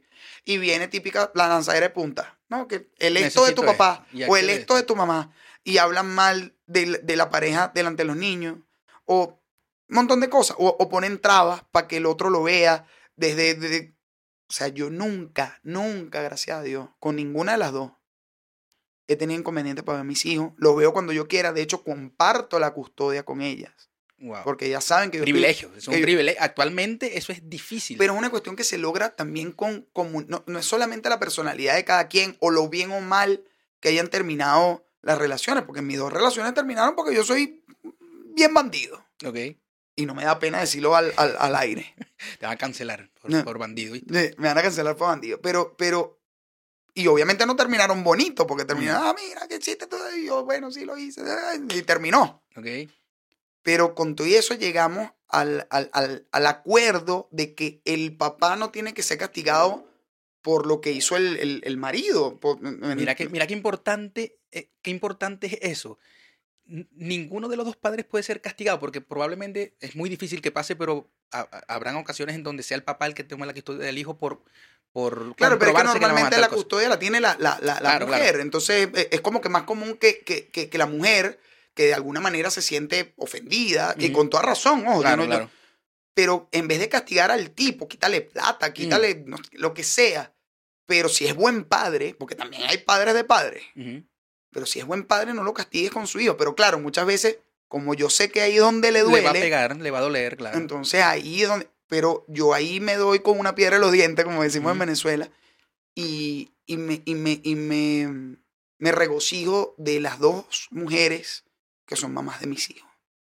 Dos mujeres maravillosas, dos mujeres a las que puedo llamar familia, que no solo cuento con ellas, cuento con sus familias. De hecho, ahorita muchas veces la que me cuida a Gabriel, que es el chiquito, es la mamá de, es la, mam- de la- la niña. la- no, ni siquiera la mamá, la abuela. Ah, ok. O sea, la abuelita de Mariana, que no es abuelita de Gabo, me ayuda con Gabo.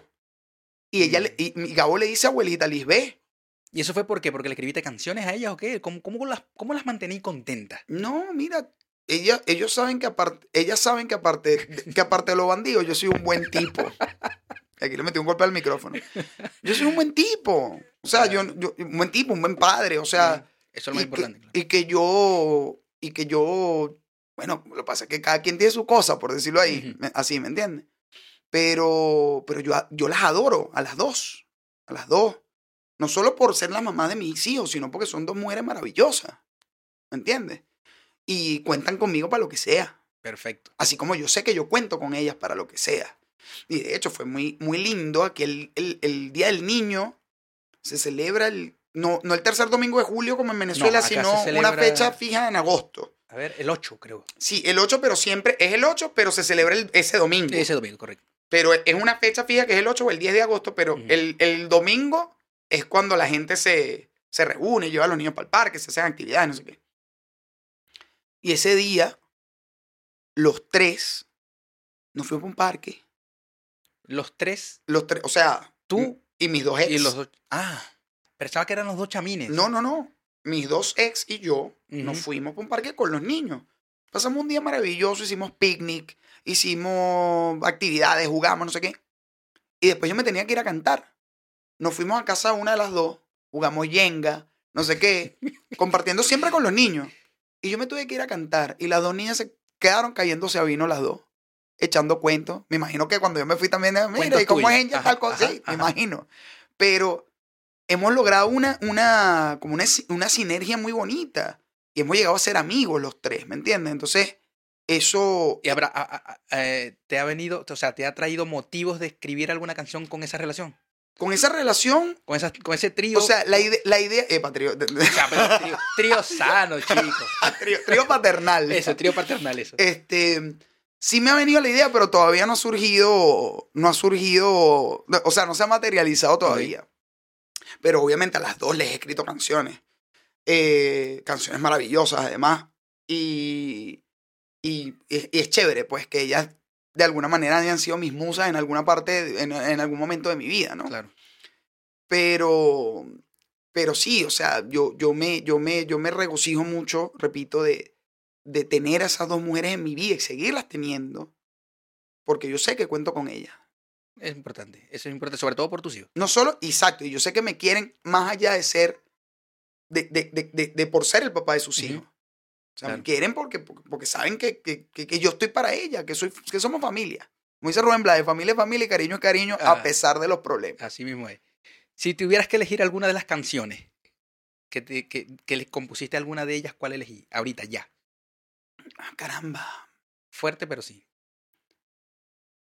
Mira, es que conquistar a una mujer, que es una de mis canciones más emblemáticas, que viene en una nueva versión con Nelson Arrieta, Ah, esa es la de Nelson. eh, pero que también en su versión original en merengue hizo cosas muy bonitas en Venezuela. Mucha gente me conoce, no solo en Venezuela, en Perú, en Bolivia, eh, por esa canción.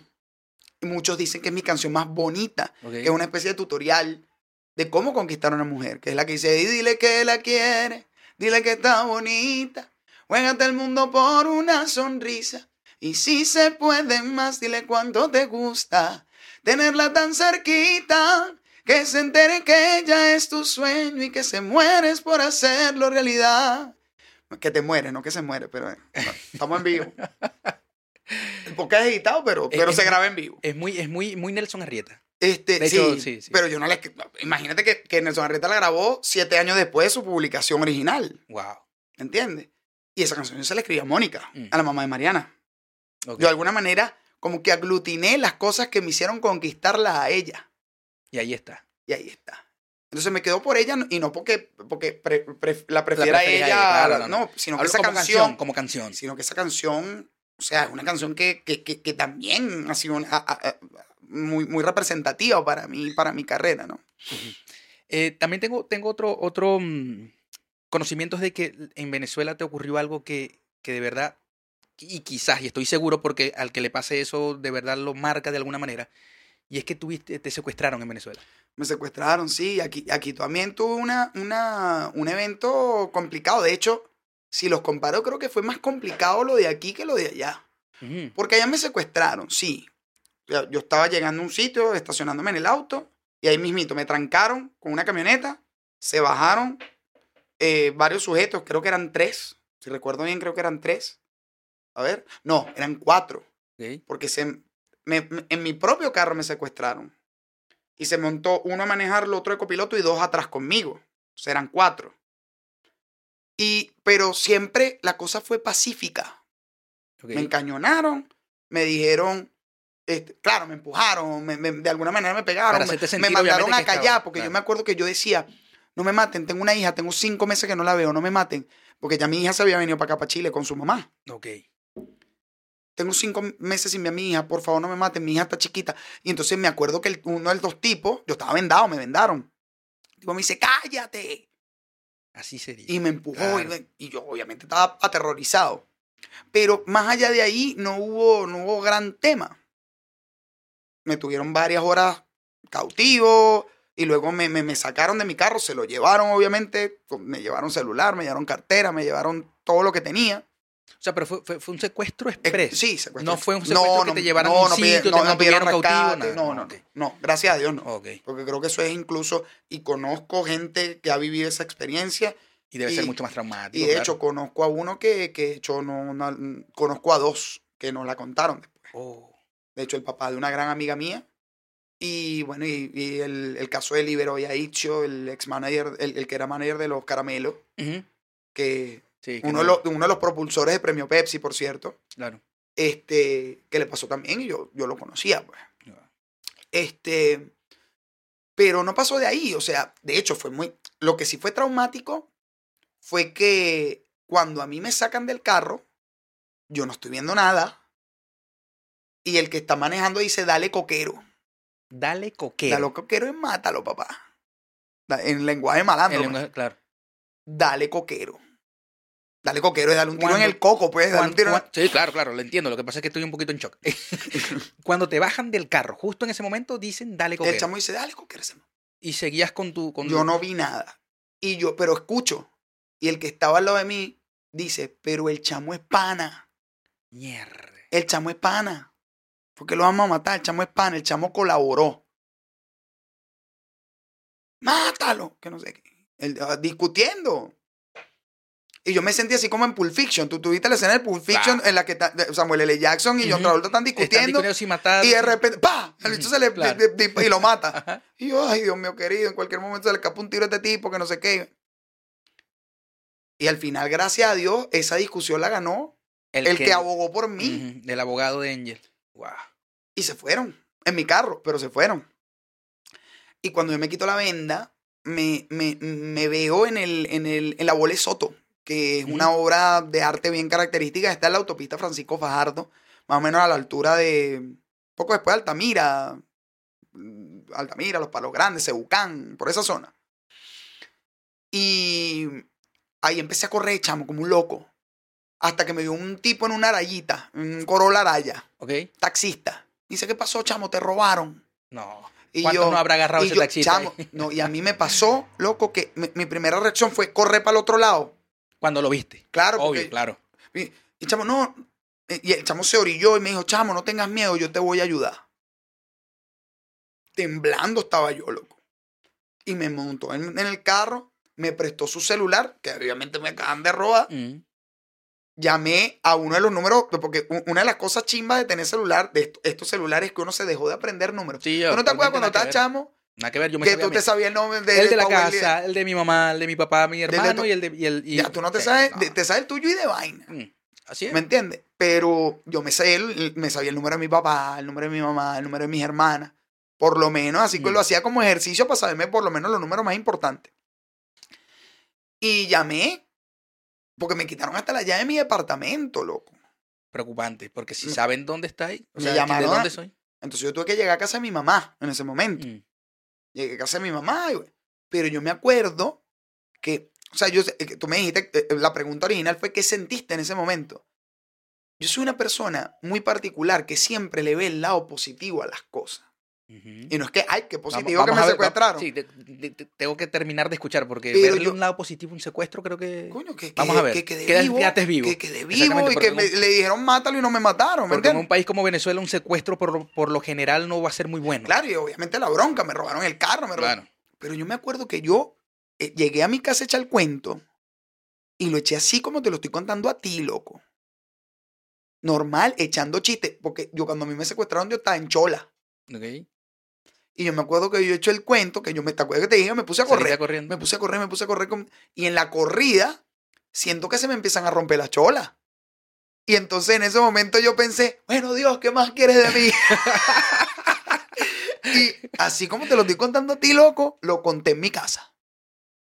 Tanto así que mi familia no creía, a ti te secuestraron de verdad. Ah, Sí. bueno, sí, ¿dónde está el carro? Lo vendiste y nos diste Eh, plata. ¿Me entiendes? Y, y es muy loco porque yo siempre veo las cosas así. Y he sido víctima de Lampa muchas veces. Y me han pasado otras cosas. O sea, he sido estafado. He sido, o sea, me han pasado cosas chimbas en la vida Mm. de las que no vale pena hablar porque a mí me gusta hablar de cosas positivas en este tipo de, de- de entrevistas. Pero yo siempre digo que las experiencias malas siempre te traen algo bueno. Y te voy a poner un ejemplo. Mi papá, que ahorita tiene cáncer, por ejemplo ese cáncer hoy en 2021, que le detectaron en 2017, en 2017 le dijeron que tenía un solo mes de vida, ya tiene cuatro, gracias a Dios. Pero le devino de una peritonitis que él tuvo en 2008, Ok. que casi lo mató, que lo tuvo un mes en coma. Antes de eso, mi familia está súper dividida. Que si mi hermano no le hablaba a mi hermana, yo casi no le hablaba a mi papá, porque típico, o sea, encontronazo. Su O sea, familia, claro. yo, mi papá en esa época yo casi que le pedía la bendición y más nada. Mm. ¿Me entiendes? Y a mi papá le pasó eso. Y la familia hizo así. Todo se olvidó. No se olvidó, se perdonó, que es más importante todavía que se olvidó. Claro. Porque si tú lo das, en cualquier momento te acuerdas otra vez. Hermano, tuvo que pasarle eso a mi papá y el susto de haber posiblemente perdido, a mi Perdido a tu papá papá, claro. que casi. O sea, mi papá le tocó la puerta a papá, a papá Dios y papá Dios y San Pedro le dijeron, no, usted todavía no, devuélvase. Hay familia ya que unir. ¿Me entiendes? Y eso pasó y la familia volvió a ser la familia que sigue siendo ahora, 13 años después. Y obviamente hay desencuentros, en toda familia los hay. Es normal, claro. pero en ese momento éramos una familia bien dividida, por decirlo así. Y eso es, eso es triste, es terrible, es chimbísimo. Sobre todo porque nosotros siempre hemos sido una familia súper unida, pero en ese momento particular, entonces, de ese momento que fue trágico, que fue terrible, que fue lamentable, que fue lo que le pasó a mi papá, salió algo bonito, que fue la unión familiar. Entonces, lo que siempre nos deja la vida de las experiencias malas es el aprendizaje y que siempre puedes volver a comenzar de cero, siempre puedes volver a empezar y siempre puedes enmendar tus errores, por más malos que estos sean. Bueno, el, más, el, el, el caso más cercano, el que me acabé de contar.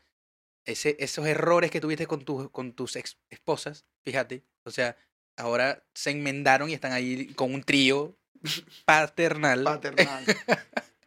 que, que, que es una relación atípica, pero que, que Pero muy bonita. y Y, es que bonita. debería ser así. Exacto. Y que debería ser Sobre así. todo por los niños. Obviamente, Sobre obviamente. todo por los niños. Y, y eso es algo que quizás cuando te vas a acostar a dormir, no es un tema de, de perturbarte toda la noche, de estar pensando, no, al contrario.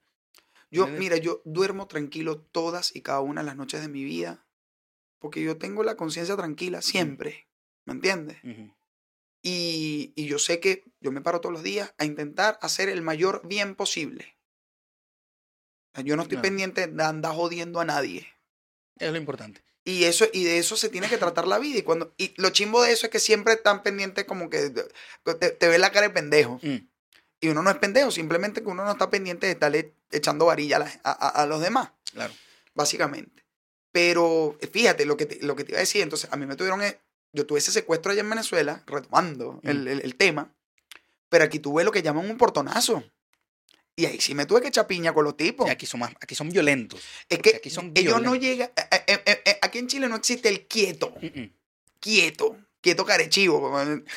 Quieto, me dijeron a mí en Venezuela, yo me quedé quieto, a mí me secuestraron, me quitaron lo que me tenían que tener. Y me, y me- chao. de, va- de vaina me mataron, pero no me mataron. Pero aquí yo me bajé del carro y ¡pácata! Me dieron el primer tortazo. Y, y yo quedé ahí tendido en el piso, que de hecho el tiro se, eh, se me caen los lentes y, lo, y se me parten los lentes de ver. Yo manejo, o sea, yo uso lentes nada más para manejar y para manipular la computadora en el estudio, porque obviamente estoy mucho tiempo frente a la pantalla. Pero entonces ahí me dan el golpe y me siguieron dando. Eran cuatro también. Y entonces dos intentaron prender el carro y los otros dos se siguieron dando. Y yo tuve que empezar primero a tirar lo que llamamos en Venezuela marranera para poder zafarme de los chamos. Y me zafé. Y cuando me zafé, bueno, vi- vi- vi- vi- vi- vino la, la venganza.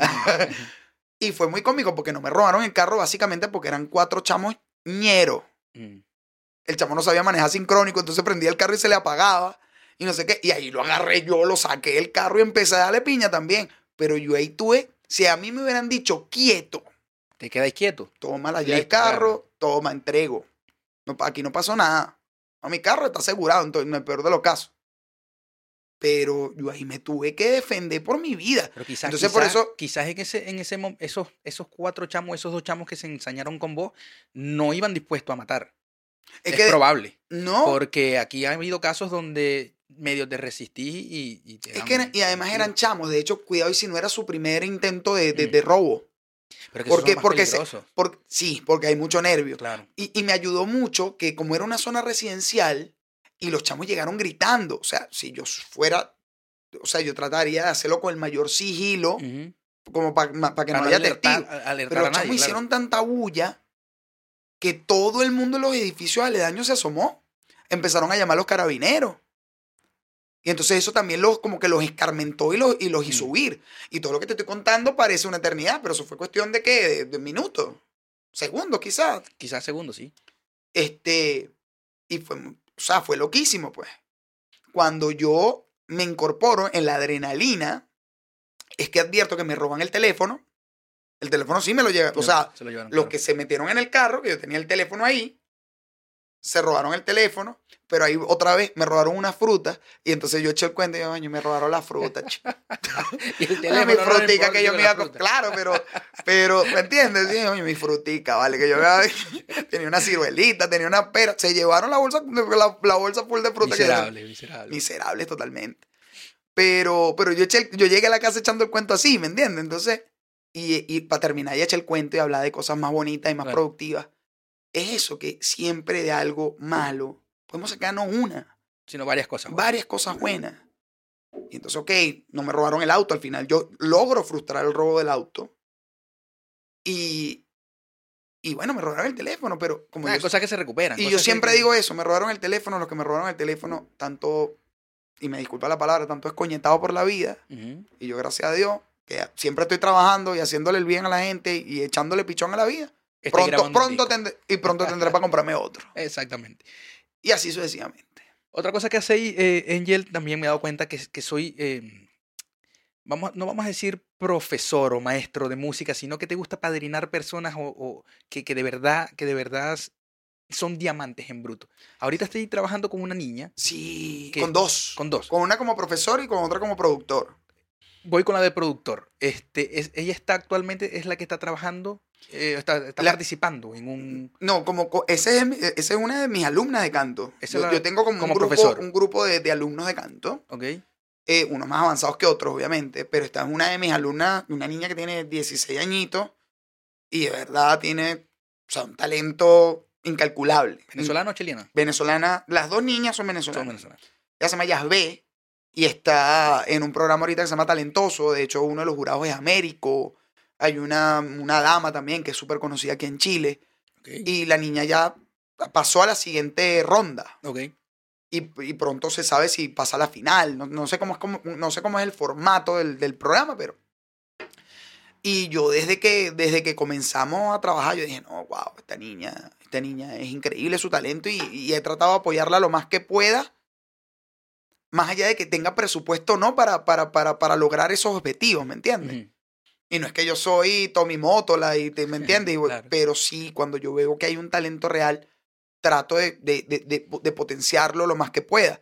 En el caso de esta niña, Vicky, la otra niña que le acaba de producir un tema, una niña que tiene 15 años, que compone como si tuviera 35 y, y, y, y, y- y vivió mil experiencias, Wow. escribe como tú no tienes una idea y canta como un angelito. Y cuando el papá llega, mira que yo estoy haciendo el esfuerzo para producirle un tema, o sea, me bajé prácticamente a la mitad del presupuesto para poder apoyar. Mm. Y le, oh, y, no- y, y- y ellos no me dijeron, tengo o no tengo. ¿Me entiendes? O sea, no fue que se hicieron los recogidos. De repente hasta tenían para pagarme completo. Pero yo dije, no. O sea, si en algo que yo puedo ayudar, para que Vamos esto hacer- no, va, a ser, va, a ser, va a ser con esto, va a ser con esto para que ustedes tengan, qué sé yo, pa, pa- pa- con esa plata compran publicidad publicidad. o X o el video o lo que sea, ¿me entiendes? Pero, pero tra- trato de ayudar, siempre trato de ayudar. A muchos artistas les digo, bueno, vamos a, el, el presupuesto es tanto, vamos a, a cuotarlo de alguna manera para que, para que tú... Para que tú Para que no sea tan para- duro el golpe. para que tú no dejes de pagar riendo, Ujú, claro. porque aquí todos los venezolanos estamos pagando arriendo, Correcto. o estamos pagando cosas, ¿me entiendes? Entonces, es importante que de alguna manera tú sirvas, no como, y yo siempre le digo a todo el que va a mi estudio, yo no pretendo hacerme millonario con mis artistas, de hecho, que si yo fuera millonario, yo produciría gente gratis, loco, lo haría gratis, feliz, Mm. solo que te- yo tengo que cobrar por lo que hago, Porque, porque comer, es mi medio todavía. No es que yo claro. salgo de mi oficina y voy a, a- a producir música. Y mucha gente que nos está viendo cree muchas veces que el músico vive del aire o de la publicidad. No, yo te voy a hacer publicidad. Mm. Y yo muchas veces sueno pedante y, no, y de verdad no intento hacerlo. Pero le digo, mira, yo no necesito la publicidad. Yo con mi trabajo le pago el colegio a mis hijos, pago el arriendo, mando plata para Venezuela, que es la realidad de casi todos los venezolanos que estamos aquí. claro. Este, eh, además, yo con una mamá diabética, un papá con, con- con cáncer, Mm. este, o sea, de alguna manera tengo que, que tratar de ayudarlos lo, lo. Y mis papás trabajan, o sea, hacen, hac- Son productivos. son productivos, pero Mm. hay que ayudarlos, Claro. porque están en un país que tiene una situación bien particular que todos conocemos y que, y que, y que no es fácil. Sí. Y como siempre digo, ellos que, que me han ayudado y me han apoyado tanto, ¿Cómo no hacerlo uno? ha llegado el momento de devolver. Claro. Porque yo, y todo el mundo lo dice, pero yo lo digo con, o sea, yo tengo los mejores papás del mundo. Y lo digo feliz. Y si, y si Dios me dice, vuelve a nacer y escoge a tus papás, los vuelvo a escoger a ellos, pero con los ojos cerrados. No creo que todo el mundo diga eso. Estoy seguro de que habrá, habrá muchos que dirán, Mm. yo no quiero a mis papás, pero nada, ni cerca. Sí, pero por así supuesto. Que, así que hay que agradecer el estoy que tenéis tus me- orgulloso. los mejores papás del mundo vos. sí, sí. Claro. 100%. Este, de hecho, yo, yo siempre digo el Día del Padre, no, ahorita todo el mundo anda diciendo que, que tiene el mejor papá del mundo y publican fotos, pero al decir, tiene el mejor papá del mundo, lo que confirma es que mi papá tuvo un pocote muchacho regado. es verdad, es verdad. pues el mejor papá del mundo es mi papá. Angel, una canción, un pedacito que me toquéis que, que, de este nuevo disco, Ok. que, que vos digáis, esta, es- este, este no solamente va a ser un palo, esta es la que yo quiero que sea un palo. Porque muchas veces pasa con baja, por ejemplo, Que que, no, no- querías que fuera un palo, no sabías que, no, no, no, no pretendías que fuera un palo. Pero es que Y lo fíjate, fue. pero es que fíjate que te dije antes de la entrevista que ese tema yo siempre lo pensé para mí, cosa que no me pasa con todos los temas. Ok. De hecho, cuando, cuando José Alfonso me dice, este tema es para guaco, yo, no, ese tema no es para guaco, tú eres loco. ¿Me Y mucho, y menos por el tipo de música. Ese tema lo voy a grabar yo para mi segundo disco y resulta que fue, fueron verdad las dos cosas. Porque fue verdad que no fue para mí, fue para guaco y es una canción de guaco y siempre va a ser una canción de guaco. Mm. Pero siempre va a ser una canción mía y que de alguna manera me va a acompañar el resto de mi carrera, el resto de mi vida. Entonces, la- las dos premisas, tanto la de José Alfonso como la mía, fueron ciertas porque está en mi segundo disco.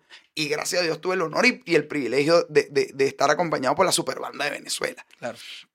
Pero, mira, Uber, tema increíble que me ha dado muchísimas satisfacciones y que de, de alguna manera es como que el, el- el bebé rezagado del disco, porque fue- salió en 2019 Claro.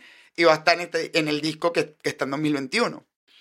Pero, a ver, Downtown Reggaeton, que es un tema increíble. Antes, antes de que la, la escojáis, soy de, la de las personas que si te piden algo, lo, lo hacéis una canción. Porque hay muchos artistas que... que- Escribí por, por pedido. no, no, no. Que yo te pido ahorita, hey, Angel, tócame algo. O lleguéis a una casa y le Angel, yo sé que vos soy el que toca y tocan una cancioncita o algo. ¿Soy de los que te fastidia o soy de los que decís, dale, vamos? Porque hay muchos artistas que dicen, coño, sí. A mí no me gusta, fíjate, no es que no me gusta que me molesto, pero yo, que tengo el estudio en mi casa, que vivo y que trabajo de eso, mm, a mí no me gusta ir por una reunión familiar a cantar o a tocar. Y no es porque no me guste la música, no es porque sea divo, pero es como el, el humorista que en todos lados le están pidiendo hecho un chiste. Claro, y hay humoristas que te lo dicen, ¿no? Vos soy, vos soy gay, vos soy, ¿qué soy vos? Ontólogo. Ah, Vamos a sacarme unos dientes ahorita. pues. Exactamente. Entonces, no es por mal. Es que yo convivo. yo- eh, o sea, la música es mi vida, es Mm. mi forma de vida. Entonces, o sea, si toca, toca. Y si lo hago, lo hago. O sea, no voy a andar de mala, de, de, de, de- divo o de mala vaina, no cantar. Sí lo Claro. hago. De hecho, tengo muchos amigos que dicen, ay, mire, y viene un tal, y viene, y viene fulano que toca el cuatro, y fulano que toca el arpa, y fulano que toca el, el piano. Y bueno, ya, yo he hecho una cantadita, no tengo Mm. ningún problema. Pero, pero que eso se convierta como que en la reunión, no. ¿Me entiendes? Claro, claro. O sea, lo- no lo prefiero. Así como que en mis días libres, lo que yo, porque yo tengo como que una doble vida. Mm. Tengo la vida de, de- de la persona que trabaja en el estudio, pero tengo una vida del tipo que va a tocar y que toca todas las noches y que ahorita no toca hasta la madrugada porque, porque hay un toque de Por el queda. toque de queda. Pero que estoy, siempre he estado acostumbrado a tocar hasta las 3, 4, 5 de la mañana. Entonces yo me acostumbré que en mi día libre yo no rumbeo, hermano. Necesitáis. porque yo vivo de la rumba, entonces- Claro. Me dice, no, pero que vamos a rumbear tanto tiempo. No quiero. no quiero. Literalmente Yo estoy no rumbeando queréis, todo el tiempo. No quiero. Claro. Yo vivo en, en una rumba y a veces, y cuando la rumba se convierte en tu trabajo, ¿me entiendes? Mm. Ya es como una cuestión muy, o sea, muy de, de- de- de que no quieres caer en esa, en esa misma claro. rutina. Yo sí que en mis días libres De hecho, y eso le pasa a todo compartir el con mi familia, sentarme a conversar, de repente sí, un pa' un sitio donde haya música en vivo, pero que, que yo estoy tranquilo. Claro. Y es que eso le debe pasar a todo el mundo. Todo el mundo, o sea, quien trabaja en una oficina le debe pasar lo mismo, pasar horas, nueve horas que se trabaja demasiado, Sí. que son diez horas de trabajo, em, salir de la casa entonces para que llegues, para, o sea, del trabajo, para que llegues a algún sitio en donde te digan, bueno, ah, vamos a sacar cuenta, vamos a sacar números, vamos a, vamos a ponernos a escribir algo. No. Por Te- más te divertido, yo, yo siempre he dicho que yo tengo el trabajo más divertido del mundo. Y, de algún- y competiré con los actores, con los que vienen del deporte, De los o cómicos. los cómicos, pero gente que de alguna manera entretenemos. Yo creo que los que, los que nos divertimos más somos los que Mm, estamos en el entretenimiento. Locutores, pia- pintores, escultores, cineastas, fotógrafos. O sea, los, somos los que más nos divertimos, que, eh, los que hacen deportes extremos, los acróbatas, pero somos en- en- en- entertainers, Claro. lo, lo diríamos en inglés. Pero a pesar de que es un trabajo súper divertido, es un trabajo. Eh, sigue siendo trabajo. Sigue Entonces siendo yo trabajo. muchas veces paro lo que estoy haciendo en el estudio o regreso a tocar y quiero hacer otra cosa. Mm. Entonces sí, si me invitan a una reunión familiar, canta, canto. O sea, no, no tengo problema porque amo cantar, amo tocar, amo componer, amo producir. Pero no, no es como que mi No que ideal de, de- de- Claro, hacer en mi tiempo libre. Claro. Ahora sí, volvamos entonces. y Disculpa que no te guste, pero. No, chicos, ver, aquí estamos. Es otra cosa, chicos. dale, dale. Aquí vinimos a eso. Claro. A ver, déjame ver. Pero, o sea, la- esa canción que vos decís, me imagino que como cantante sí, sí tenés ese, ese bebé que, que creaste y decís, yo quiero que esta sea. Porque, por ejemplo, yo- Mira, mi primer cuando yo, cuando yo estaba más chamo, grabamos un disco. Yo tocaba mi música, música más rock. De hecho, era rock. em, y siempre quise que una de Era algo así como rock. Bueno, era rock. Sí, en realidad era rock, sí.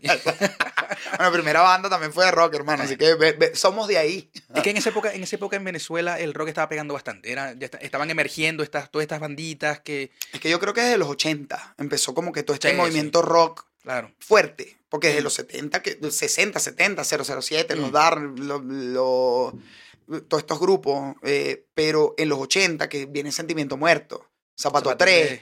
Y luego viene mm, eh, eh, de, de esas vertientes del rock que no eran rock como tal, viene Desorden Público, viene Los Amigos Invisibles, viene Caramelo de Cianuro. eh, y luego, y tantos, y tantos. y luego la, la, la, la, la, la- la generación de nuevas bandas, Mm. Vinilo Versus, Los Mesoneros, Claro. este, o sea, y sale, y, y de Venezuela, yo creo que de- después de mm, Argentina y México, yo creo que el mayor exponente del rock latinoamericano es Venezuela. Venezuela. No, y, y, y bueno, compon, o sea, componemos Bueno, Chile canciones. también, ¿ah? Chile. Pasa que Chile está tan lejos que eh, todo lo que sonó acá, fíjate que muchos de los artistas muy, muy sonados chilenos tuvieron que irse sacando, De Chile, sacando, sí, por ejemplo, total, a, a los prisioneros. a los prisioneros. Pero, por ejemplo, los Bunker tuvieron que irse a México Sí, para sí, poder todo- pegar. Eh, Sale Negro, eh, todo, eh, Miriam Hernández, eh, Mon Laferte tuvo que irse a México para... para, para Cami, que- Denis Rosenthal. Sí, sí, Claro. entiendo, entiendo como es que aquí, aquí pasa mucho lo que pasa, lo que pasa en Venezuela. No hay industria. No hay industria. Es muy O difícil. sea, están las disqueras, hay un mercado, hay artistas, muy buenos artistas, pero no hay industria como la puede haber en Colombia, que en Colombia hay industria, en México hay industria, en Argentina hay industria de la música. Y en, cuando se habla- España, y cuando se habla de- en- en música latina. Cuando se habla de, de- de industria, no es las disqueras, como decís. Es, es que hay una Es maquinaria. Toda esa maquinaria que te, que te, que te impulsa. El Con la publicidad, con las presentaciones, con el, con el invertir. El invertir. Aquí hay muy poco, muy poco sitio donde se puede invertir para, para traer a grupos, por ejemplo. Mira, en la, la música latina es en su gran mayoría un emprendimiento. Sí, 100%. Sí, hay gente que emprende con zarcillo, hay gente que hace uña, hay gente que, que, que vende comida. Para nosotros este es nuestro emprendimiento. Sí, señor. Nosotros gestionamos redes, nosotros, en mi caso, compongo, produzco, hago la música, escribo. Muchas veces yo grabo mucho los instrumentos de... y luego toca patear la calle con Mm. tu producto. Así mismo es. Y, y ese y, y- y- y es el caso de muchos artistas incluso posicionados en el mercado. O sea, no solamente uno que... No, el que va O comenzando. sea, yo soy un artista quizás reconocido entre la comunidad musical. Hay mu- mucha gente del público que me conoce, pero no soy un artista famoso. Yo nunca me considero un artista famoso tan sencillo porque no lo soy. Pero hay muchos artistas que sí están como con pen- un peldaño. Son más mediáticos. No, no lo llamemos famosos. Pero son tipos más, más, más mediáticos, más conocidos. E igualitos son tipos que se autogestionan. y que tienen que gestionar su propia red, claro, y su, propia, su propio impulso. Exactamente. Así mismo es. Eh, bueno, entonces, volviendo al, a mi disco, este, a nuestro disco, yo siempre digo mi, pero es Es de nuestro, nosotros. hermano. Y es, y es de todo el que lo haga suyo. Y con el favor de Dios que pronto sea de... Porque no es que yo, yo no me considero un tipo famoso, pero no es que no sueñe serlo. Claro, obvio. No es que no, tal, la, la música comercial. O sea, es que hay más de uno. Sí, sí. Este, no, yo soy artista underground, yo no me vendo. No, yo sí. Claro. pero yo no, soy tan, yo no soy tan difícil, Sí, pero... yo, y yo no creo que haya ninguno que diga soy 100% un- underground y quiero ser, seguir Sí, siendo. todo, todo el que es músico quiere Va que obviamente querer- la mayor cantidad de personas cante sus canciones. Claro. y que comparta su música. Sí, sí, pero sabes que, que muchos, muchos músicos tienen esa. que yo la tuve también. No es Mm. que yo eh, eh, estoy tirando la, la- la piedra. eh, la primera piedra, Sin- ¿no? sin- claro, sí, sin- sí, yo también dije muchas cosas de las que, que luego dis, o sea, en qué estaba pensando yo Ah. cuando dije eso, ¿me entiendes? claro. Pero, pero sí, o sea, de alguna manera estamos buscando, todos estamos buscando eso. 100%. sí, eso, eso muy poco creo cuando son 100%. O sea, son, son personas que te dicen, no, yo soy 100% underground, no quiero que mi música la escuchen nada más que mi núcleo. Eso es falso. Siempre va a haber un, un- un ápice de querer. Sí, De de, que- de querer que se haga viral, que se haga eh, mainstream. Claro. Mm. Entonces, bueno, yo tenía esa canción, yo quería que se fuera, que fuera esa, la que pegara como, como hit. ¿Cuál es la que vos queréis? Ese bebé que creaste que dijiste, yo quiero que sea esta, Mira, de este nuevo disco. es que hay muchas. Es que hay muchas. Que te- el sé que es di- difícil, sé que es- debe ser difícil porque es como, es como decir de cuál de los cuál de tus dos hijos queréis más. Sí, exacto. Mm. Lo que pasa es que particularmente en este disco, o sea, yo no, yo no seleccioné ningún tema para que fuera de relleno. Ok, Ninguno. Y, y ahorita el artista que hace un disco, porque antes en la época de las disqueras, cuando la disquera manejaba todo, había pocos discos autogestionados. Ahorita sí. Pero ahori- ahorita, es- en, en esa época, perdón, habían, o sea, estaba el palo, quizás dos sencillos más, y el resto eran temas de relleno. Tenía que estar en el disco. Que, que- que era porque el artista necesitaba sacar un disco Ujú. y había que meter Claro, porque 10 ahora temas. ha, ha cambiado tanto todo que, que ya no es un disco. lo que Ahorita tú, no te puedes, hits. ahorita tú no te puedes dar el lujo de hacer un tema de, de relleno, loco. No Mm. puedes. Además de que no puedo, creo, y por lo que he visto, y vos me lo podéis confirmar o, o no, que el, el actualmente no se, no, no, no se trabaja con discos. Vos tenéis que ir dando palo por palo y si no dais, si vos dais dos, tres palos y el cuarto no es palo, es posible que te quedéis. Que, que- Y se acabó tu no carrera. avancéis. Ajá. Sí, totalmente. Yo, yo decidí hacer un disco básicamente porque uno es vieja escuela también. Ujú. Yo no soy ningún muchacho, no soy ningún viejo, pero tampoco soy ningún muchacho. Y yo vengo de la época, yo era de los que de chamo pedía de regalo de cumpleaños disco. No me regalen más nada, regálenme Ujú. disco. Quiero tal disco, quiero tal disco, quiero tal disco. Ahorita no, ahorita toda la música sale y ya está al alcance de tu mano, no tienes que comprarla. Porque pagas una suscripción y, y ahí tienes acceso a toda la música que tú quieras, con- pagando esa suscripción. Claro. Este, pero en esa época yo pedía, mira, cómprame el nuevo disco de YouTube o cómprame tal disco de, de los Beatles, que yo tengo todos los discos de los Beatles, pues, soy bitlero a morir. Pero, o sea, siempre decía, regáleme música, regáleme música. Pero sí, incluso los mismos Beatles tuvieron temas de relleno. Queen Sí. tenía temas de relleno. Ahorita el artista no se puede dar lujo porque además cada canción es una inversión. Cuesta. Precisamente por lo que estamos hablando, porque como es es autogestionado, un emprendimiento.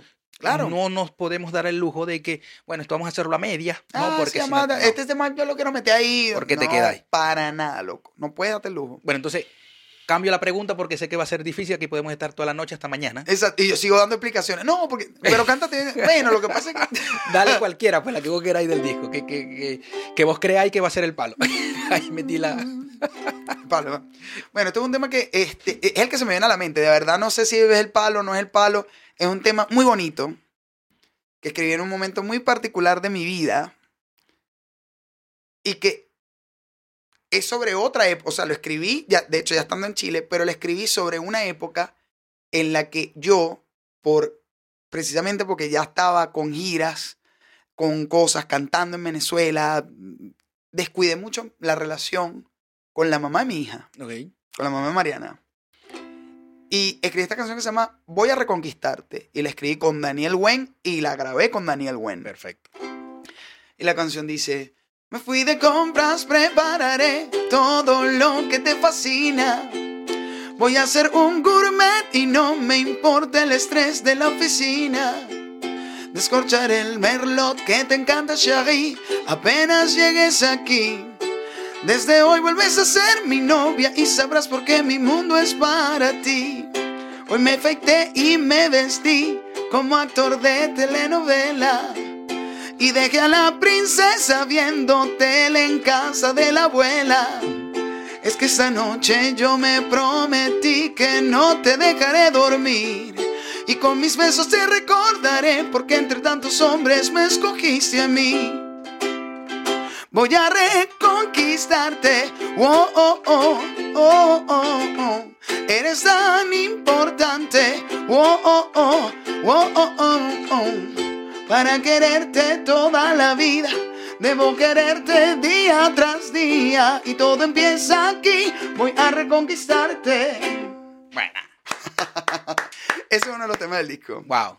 Voy a reconquistarte. Que de hecho en el disco van a escuchar que al final entra un coro gospel brutalísimo. 96 voces, loco. Wow. 96 voces. Que fueron 12 en realidad. Claro, y en Pero en la magia del doblaje de las voces, que no es nada más corta y pegada. En la música, para lo que, eh, la, po- en la producción musical, pues corta y pegada, pero generas un efecto que se llama flanger. Y no es la idea. Entonces, la idea, si tú quieres hacer 100 voces y son dos cantantes, tienen que grabarse 50 veces. Así de sencillo. 50 veces para que la cosa quede bien y no, y no genere ese efecto de flanger. Claro. ¿Cuántas voces son? Éramos 12, 6 hombres y 6 mujeres Wow.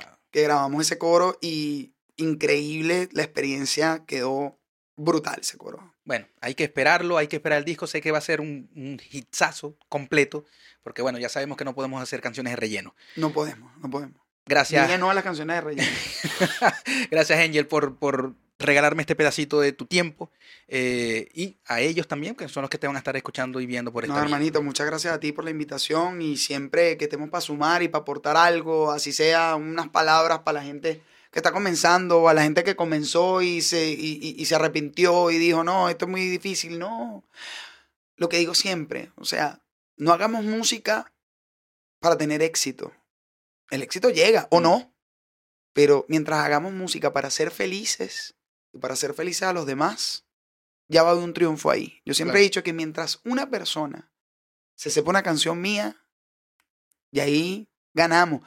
Mi- mis hijos, que se saben mis canciones, Cuando las cantan, me imagino. Es, y las cantan y las cantan porque les gustan, no Mm. porque mira. porque ese es de mi papá. Sí, No. y, y mi hijita, que una vez hizo una exposición, el, el- el- la persona que tú más admiras en el mundo hizo una exposición sobre su papá, te imaginarás lo derretido que estaba yo cuando, cuando, cuando, cuando la mamá me dijo que, que, que había hecho una exposición y mi papá es cantante y no sé qué, y, no sé- y escribe para otros artistas y con ese orgullo, y tú dices, wow.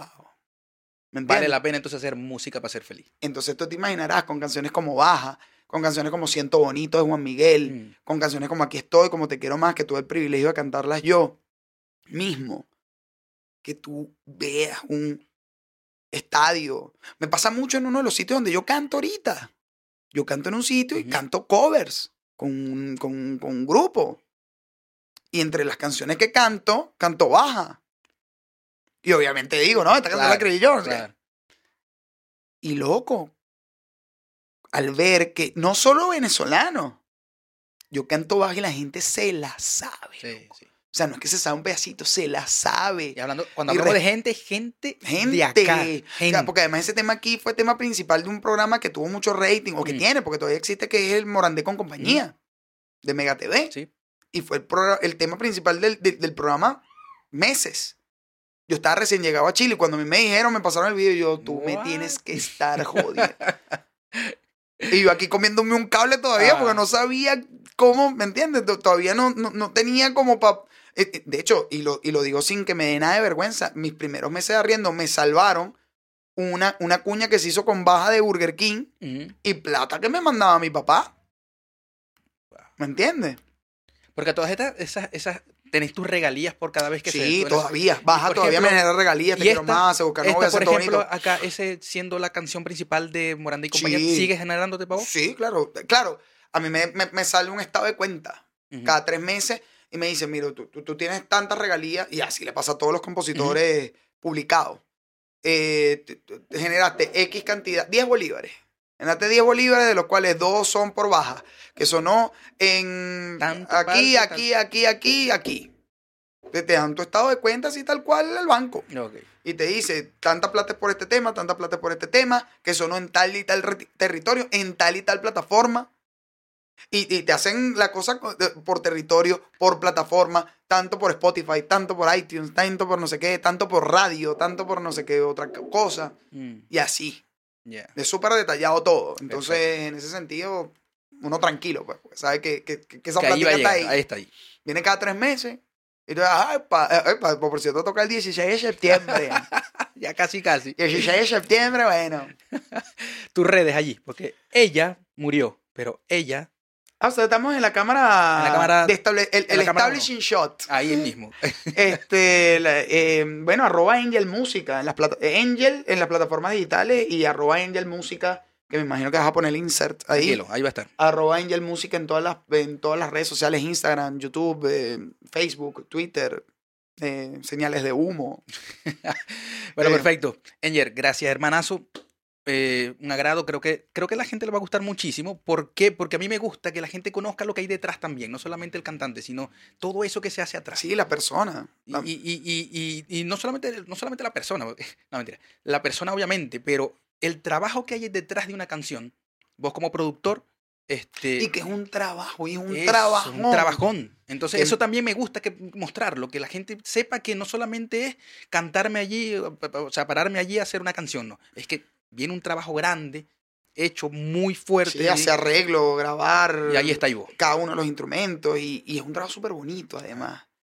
Pero es un trabajo. Es y trabajo, le sigue dedicas muchas trabajo. horas de tu tiempo a hacer un- un- una canción con un artista, a hacer un jingle publicitario, que es otro mundo que me fascina. Mm. Y me encanta acompañar a tantos emprendedores, a tantas marcas grandes que han depositado su confianza en que yo les haga el jingle publicitario. O o propaganda, jingle para propagandas, políticas, también me ha tocado hacer. ¿Te tocó aquí? Aquí le hice un a varios candidatos a la, a la constituyente. Sí, ¿cómo no? Y en Venezuela hice una, una vez hice la canción oficial de la oposición que se llamó Dilo con tu voto. Ah, Que decía, grande. toma la calle, vamos con todo. Ok, ok. Di lo que sientes, dilo con tu voto. Y yo hice toda la producción, canté el jingle, todo eso. Mucha gente no sabe que fui yo porque la canté con una voz nasal. O sea, tan- pa- pa- pa- porque no, eso lo cantó Angel. ¿no? Pero, y no por pena, sino porque no era la idea tampoco. La idea era, epa, están llamando. Ajá. ¿Cuál de las dos? ¿Aló? Todavía estamos terminando la entrevista. Ya voy para allá, ya voy para allá. Ajá. Dale, hablamos ahorita. Hola. Este, bueno, entonces, ¿de qué? Así se me fue el hilo. ¿De qué, de qué era que estaba hablando? Eh, de precisamente el, el trabajón. Ah, sí, entonces arregla, primero hay que hacer el arreglo de la canción, saber qué es lo que va a hacer cada instrumento, luego ejecutar eso, Mm. que el baterista sea batería grave, luego el bajo, guitarra, bronce, cuerdas. Y eso es una de las cosas maravillosas. Y vuelvo al disco otra vez. O sea, como es música tropical, fusionado con urbano, sí, que eso es labor del productor, pero como todo es música tropical, en todo vamos a encontrar arreglos de a dos trombones o a tres trombones a- o a trompeta, trombón y saxo. Hay un, en la bachata con Daniel Santa Cruz tiene ocho violines, cuatro violas, dos chelos. eh, hay todo un ensamble de cuerdas que de hecho grabamos en San Cristóbal con Raniero Palm, que, que es como que el papá de los helados en esa parte, y tiene como 700 Grammy haciendo cuerdas para Felipe Peláez, para Carlos Vive, para Shakira, para un montón de gente. Y eso se hace en San Cristóbal, Venezuela, y poca gente lo sabe. Sí. Este, y, y se unieron músicos. Está Rodner Padilla en uno de los temas, está Henry Paul, el bajista de Guaco. En- y no en el tema donde participó Guaco, en otro, en Uber. Él fue el bajista en. Uber. Está Miguel Ciso, está. Y no solo los nombres, porque está Alejandro Zavala, que es el director de la Escuela Contemporánea de La. Voz.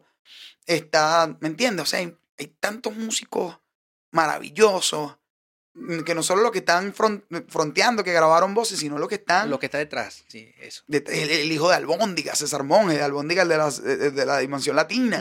Está su hijo ahí grabando saxofones. Está Henry Mora. Hay talento venezolano que está en Chile, que grabó en Voy a Reconquistarte, grabó el saxo. El tema con Daniel Wen, que, que- que también es motivo de orgullo porque ganó el premio Música Un Metro, que es eh, eh, cuando, cuando el Metro de Santiago organizó Sí, sí, sí.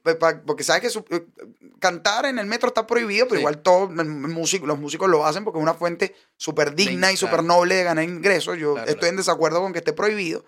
De hecho, Pero pero organi- prohibido. Prohibido para hacerlo. eh, porque, por ejemplo, el metro, el metro de Chile tiene estaciones para Pero poder eso lo hacer- hicieron a partir del concurso. Música Un Metro. Y eso es algo nuevo, pero es algo que siempre se ha hecho. Mm. Y todavía sigue estando prohibido hacerlo en los sitios no autorizados, por decirlo claro. así. Y tienes que de alguna manera, como artista, estar aprobado, o sea, presentar tu trabajo, Mm. que burocráticamente te acepten y no es simplemente la necesidad artística de ir al metro y que me den una moneda o me den unos billetes o no me den nada, pero fui y me expresé. Mm. Yo no estoy de acuerdo con que eso esté prohibido, ¿sí? Pero en fin, Metro organizó este concurso y lo ganó un venezolano. Y no todo el mundo sabe eso. Y bueno, de alguna manera también con Henry establecimos una relación de trabajo y él también está en el disco. Y muchísimos otros artistas también que están echándole un cerro aquí en Chile. Mm. Formaron, pues David Riopelle, lo puedo nombrar, que es un percusionista maravilloso que grabó Osvaldo Cerezo y muchísimos otros músicos. Obed Rodríguez, que es uno de los trombones de la Orquesta Sinfónica de Chile. Wow. Venezolano. Sí, venezolano, trombonista. David Medina, también de la Sinfónica de Chile, clarinetista, grabó los clarinetes en Uber. Y están aquí en Chile. O sea, no solo los músicos que grabaron en Irlanda, en Brasil, en Colombia, en Panamá, en Kuala Lumpur, Malasia, ¿Quién en Estados allá? Unidos. Alex on the Rocks, el que te mencioné, Ajá, con, el que, claro. con el que produje Sí, sí. Buena, buena parte de las canciones del disco civilino, vive en Malasia. Imagínate vos.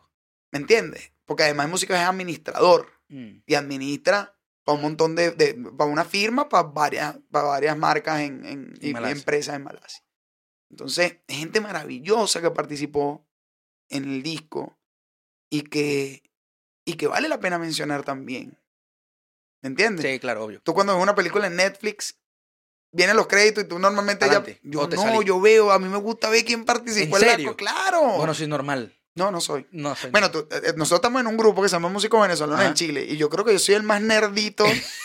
Del- menos, sí, sí. Yo soy demasiado nerd. No, mira, tal cosa. Bueno, no, lo que pasa es que Mm, le- sí, sí, eh, sí. le está preguntando precisamente para este podcast.